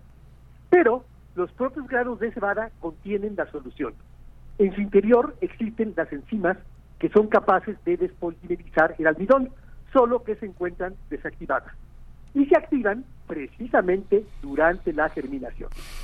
La activación de dichas enzimas llega a su punto óptimo en unos 4 o 5 días. En ese momento se detiene la germinación y se deja secar la malta. Posteriormente se tuesta a baja, se tuesta. A bajas temperaturas el tostado es mínimo y se habla de maltas claras. A medida que se aumenta la temperatura, la malta resultante es cada vez más oscura. El grado de tostado de la malta determina el color de la cerveza. Nada más para entendernos. La malta son los granos ya germinados y el malteado es todo el proceso, tanto la germinación como el tostado. La fermentación alcohólica es un proceso bioquímico que algunos microorganismos como las levaduras utilizan para obtener energía en ausencia de oxígeno. Estos pequeños organismos son capaces de descomponer azúcares simples para obtener energía en forma de adenosín trifosfato, el ATP. Como subproductos se obtienen etanol y dióxido de carbono. Por cada molécula de glucosa se generan dos moléculas de ATP. O sea, la obtención del etanol es tan solo una afortunada consecuencia. Lo que buscan las levaduras es energía. Las levaduras son hongos unicelulares y la más importante de todas para la fermentación alcohólica es Saccharomyces cerevisiae. Además de la cerveza, existen otras bebidas alcohólicas fabricadas a partir de almidón fermentado. Pero lo que hace que una cerveza sea una cerveza es el lúpulo. El lúpulo es el ingrediente que le da su característico sabor amargo. También ayuda a estabilizar la espuma y favorece la conservación de la cerveza. Sin el lúpulo, el fermentado de la cebada no es más que un vino de Malta que, por su sabor, recuerda más al vino que a la cerveza. Según el tipo de fermentación, las cervezas se clasifican en dos grandes grupos. Las lager, de baja fermentación, y las ale, las ale, de alta fermentación. Por lo general las cervezas lager son ligeras, claras, con bastante gas y una graduación moderada. También se- suelen ser muy refrescantes. En cambio, las ale son cervezas más oscuras, espesas y con menos gas. Suelen tener mayor gradación y un sabor mucho más intenso. No se sabe a ciencia cierta desde cuándo sabemos fabricar la cerveza. Los Homo sapiens empezamos a cultivar los cereales entre el milenio 11 y el milenio 7 antes de Cristo, en la zona de Mesopotamia. Es entonces bastante probable que tanto el pan como la cerveza hayan sido descubiertos más o menos al mismo tiempo. Al final de cuentas, era, era un asunto de proporciones. Si se agregaba más harina que agua y se dejaba fermentar, se obtenía pan. Y si por el contrario se ponía más agua que harina, lo que se obtenía era cerveza. En nuestros, bueno, una última reflexión. En nuestros laboratorios, pasar de la glucosa al etanol requiere de muchas reacciones químicas, de mucha habilidad experimental y de muy buenos rendimientos, cosa que no ocurre. En cambio, las enzimas y las levaduras, con una mano en la cintura, muy quitadas de la pena, lo hacen con una enorme facilidad. ¡Qué envidia! Envidia, qué envidia, doctor Plinio Sosa. Muchas gracias por, por esto, por este compromiso. Qué envidia. Ojalá todo saliera tan con, esa enorme facilidad, pero detrás de un talento eh, como el tuyo, doctor, pues hay una preparación y un compromiso de estar aquí cada miércoles y la audiencia de verdad eh, lo, lo, lo recibe muy bien. Muchísimas gracias y bueno, qué afortunadas consecuencias la de la cerveza. Muchísimas gracias, doctor Plinio Sosa. Sí, gracias a ti, Bere, y a Miguel Ángel. Este, Muchísimas gracias, doctor. Nos, nos escuchamos de hoy en ocho y salud.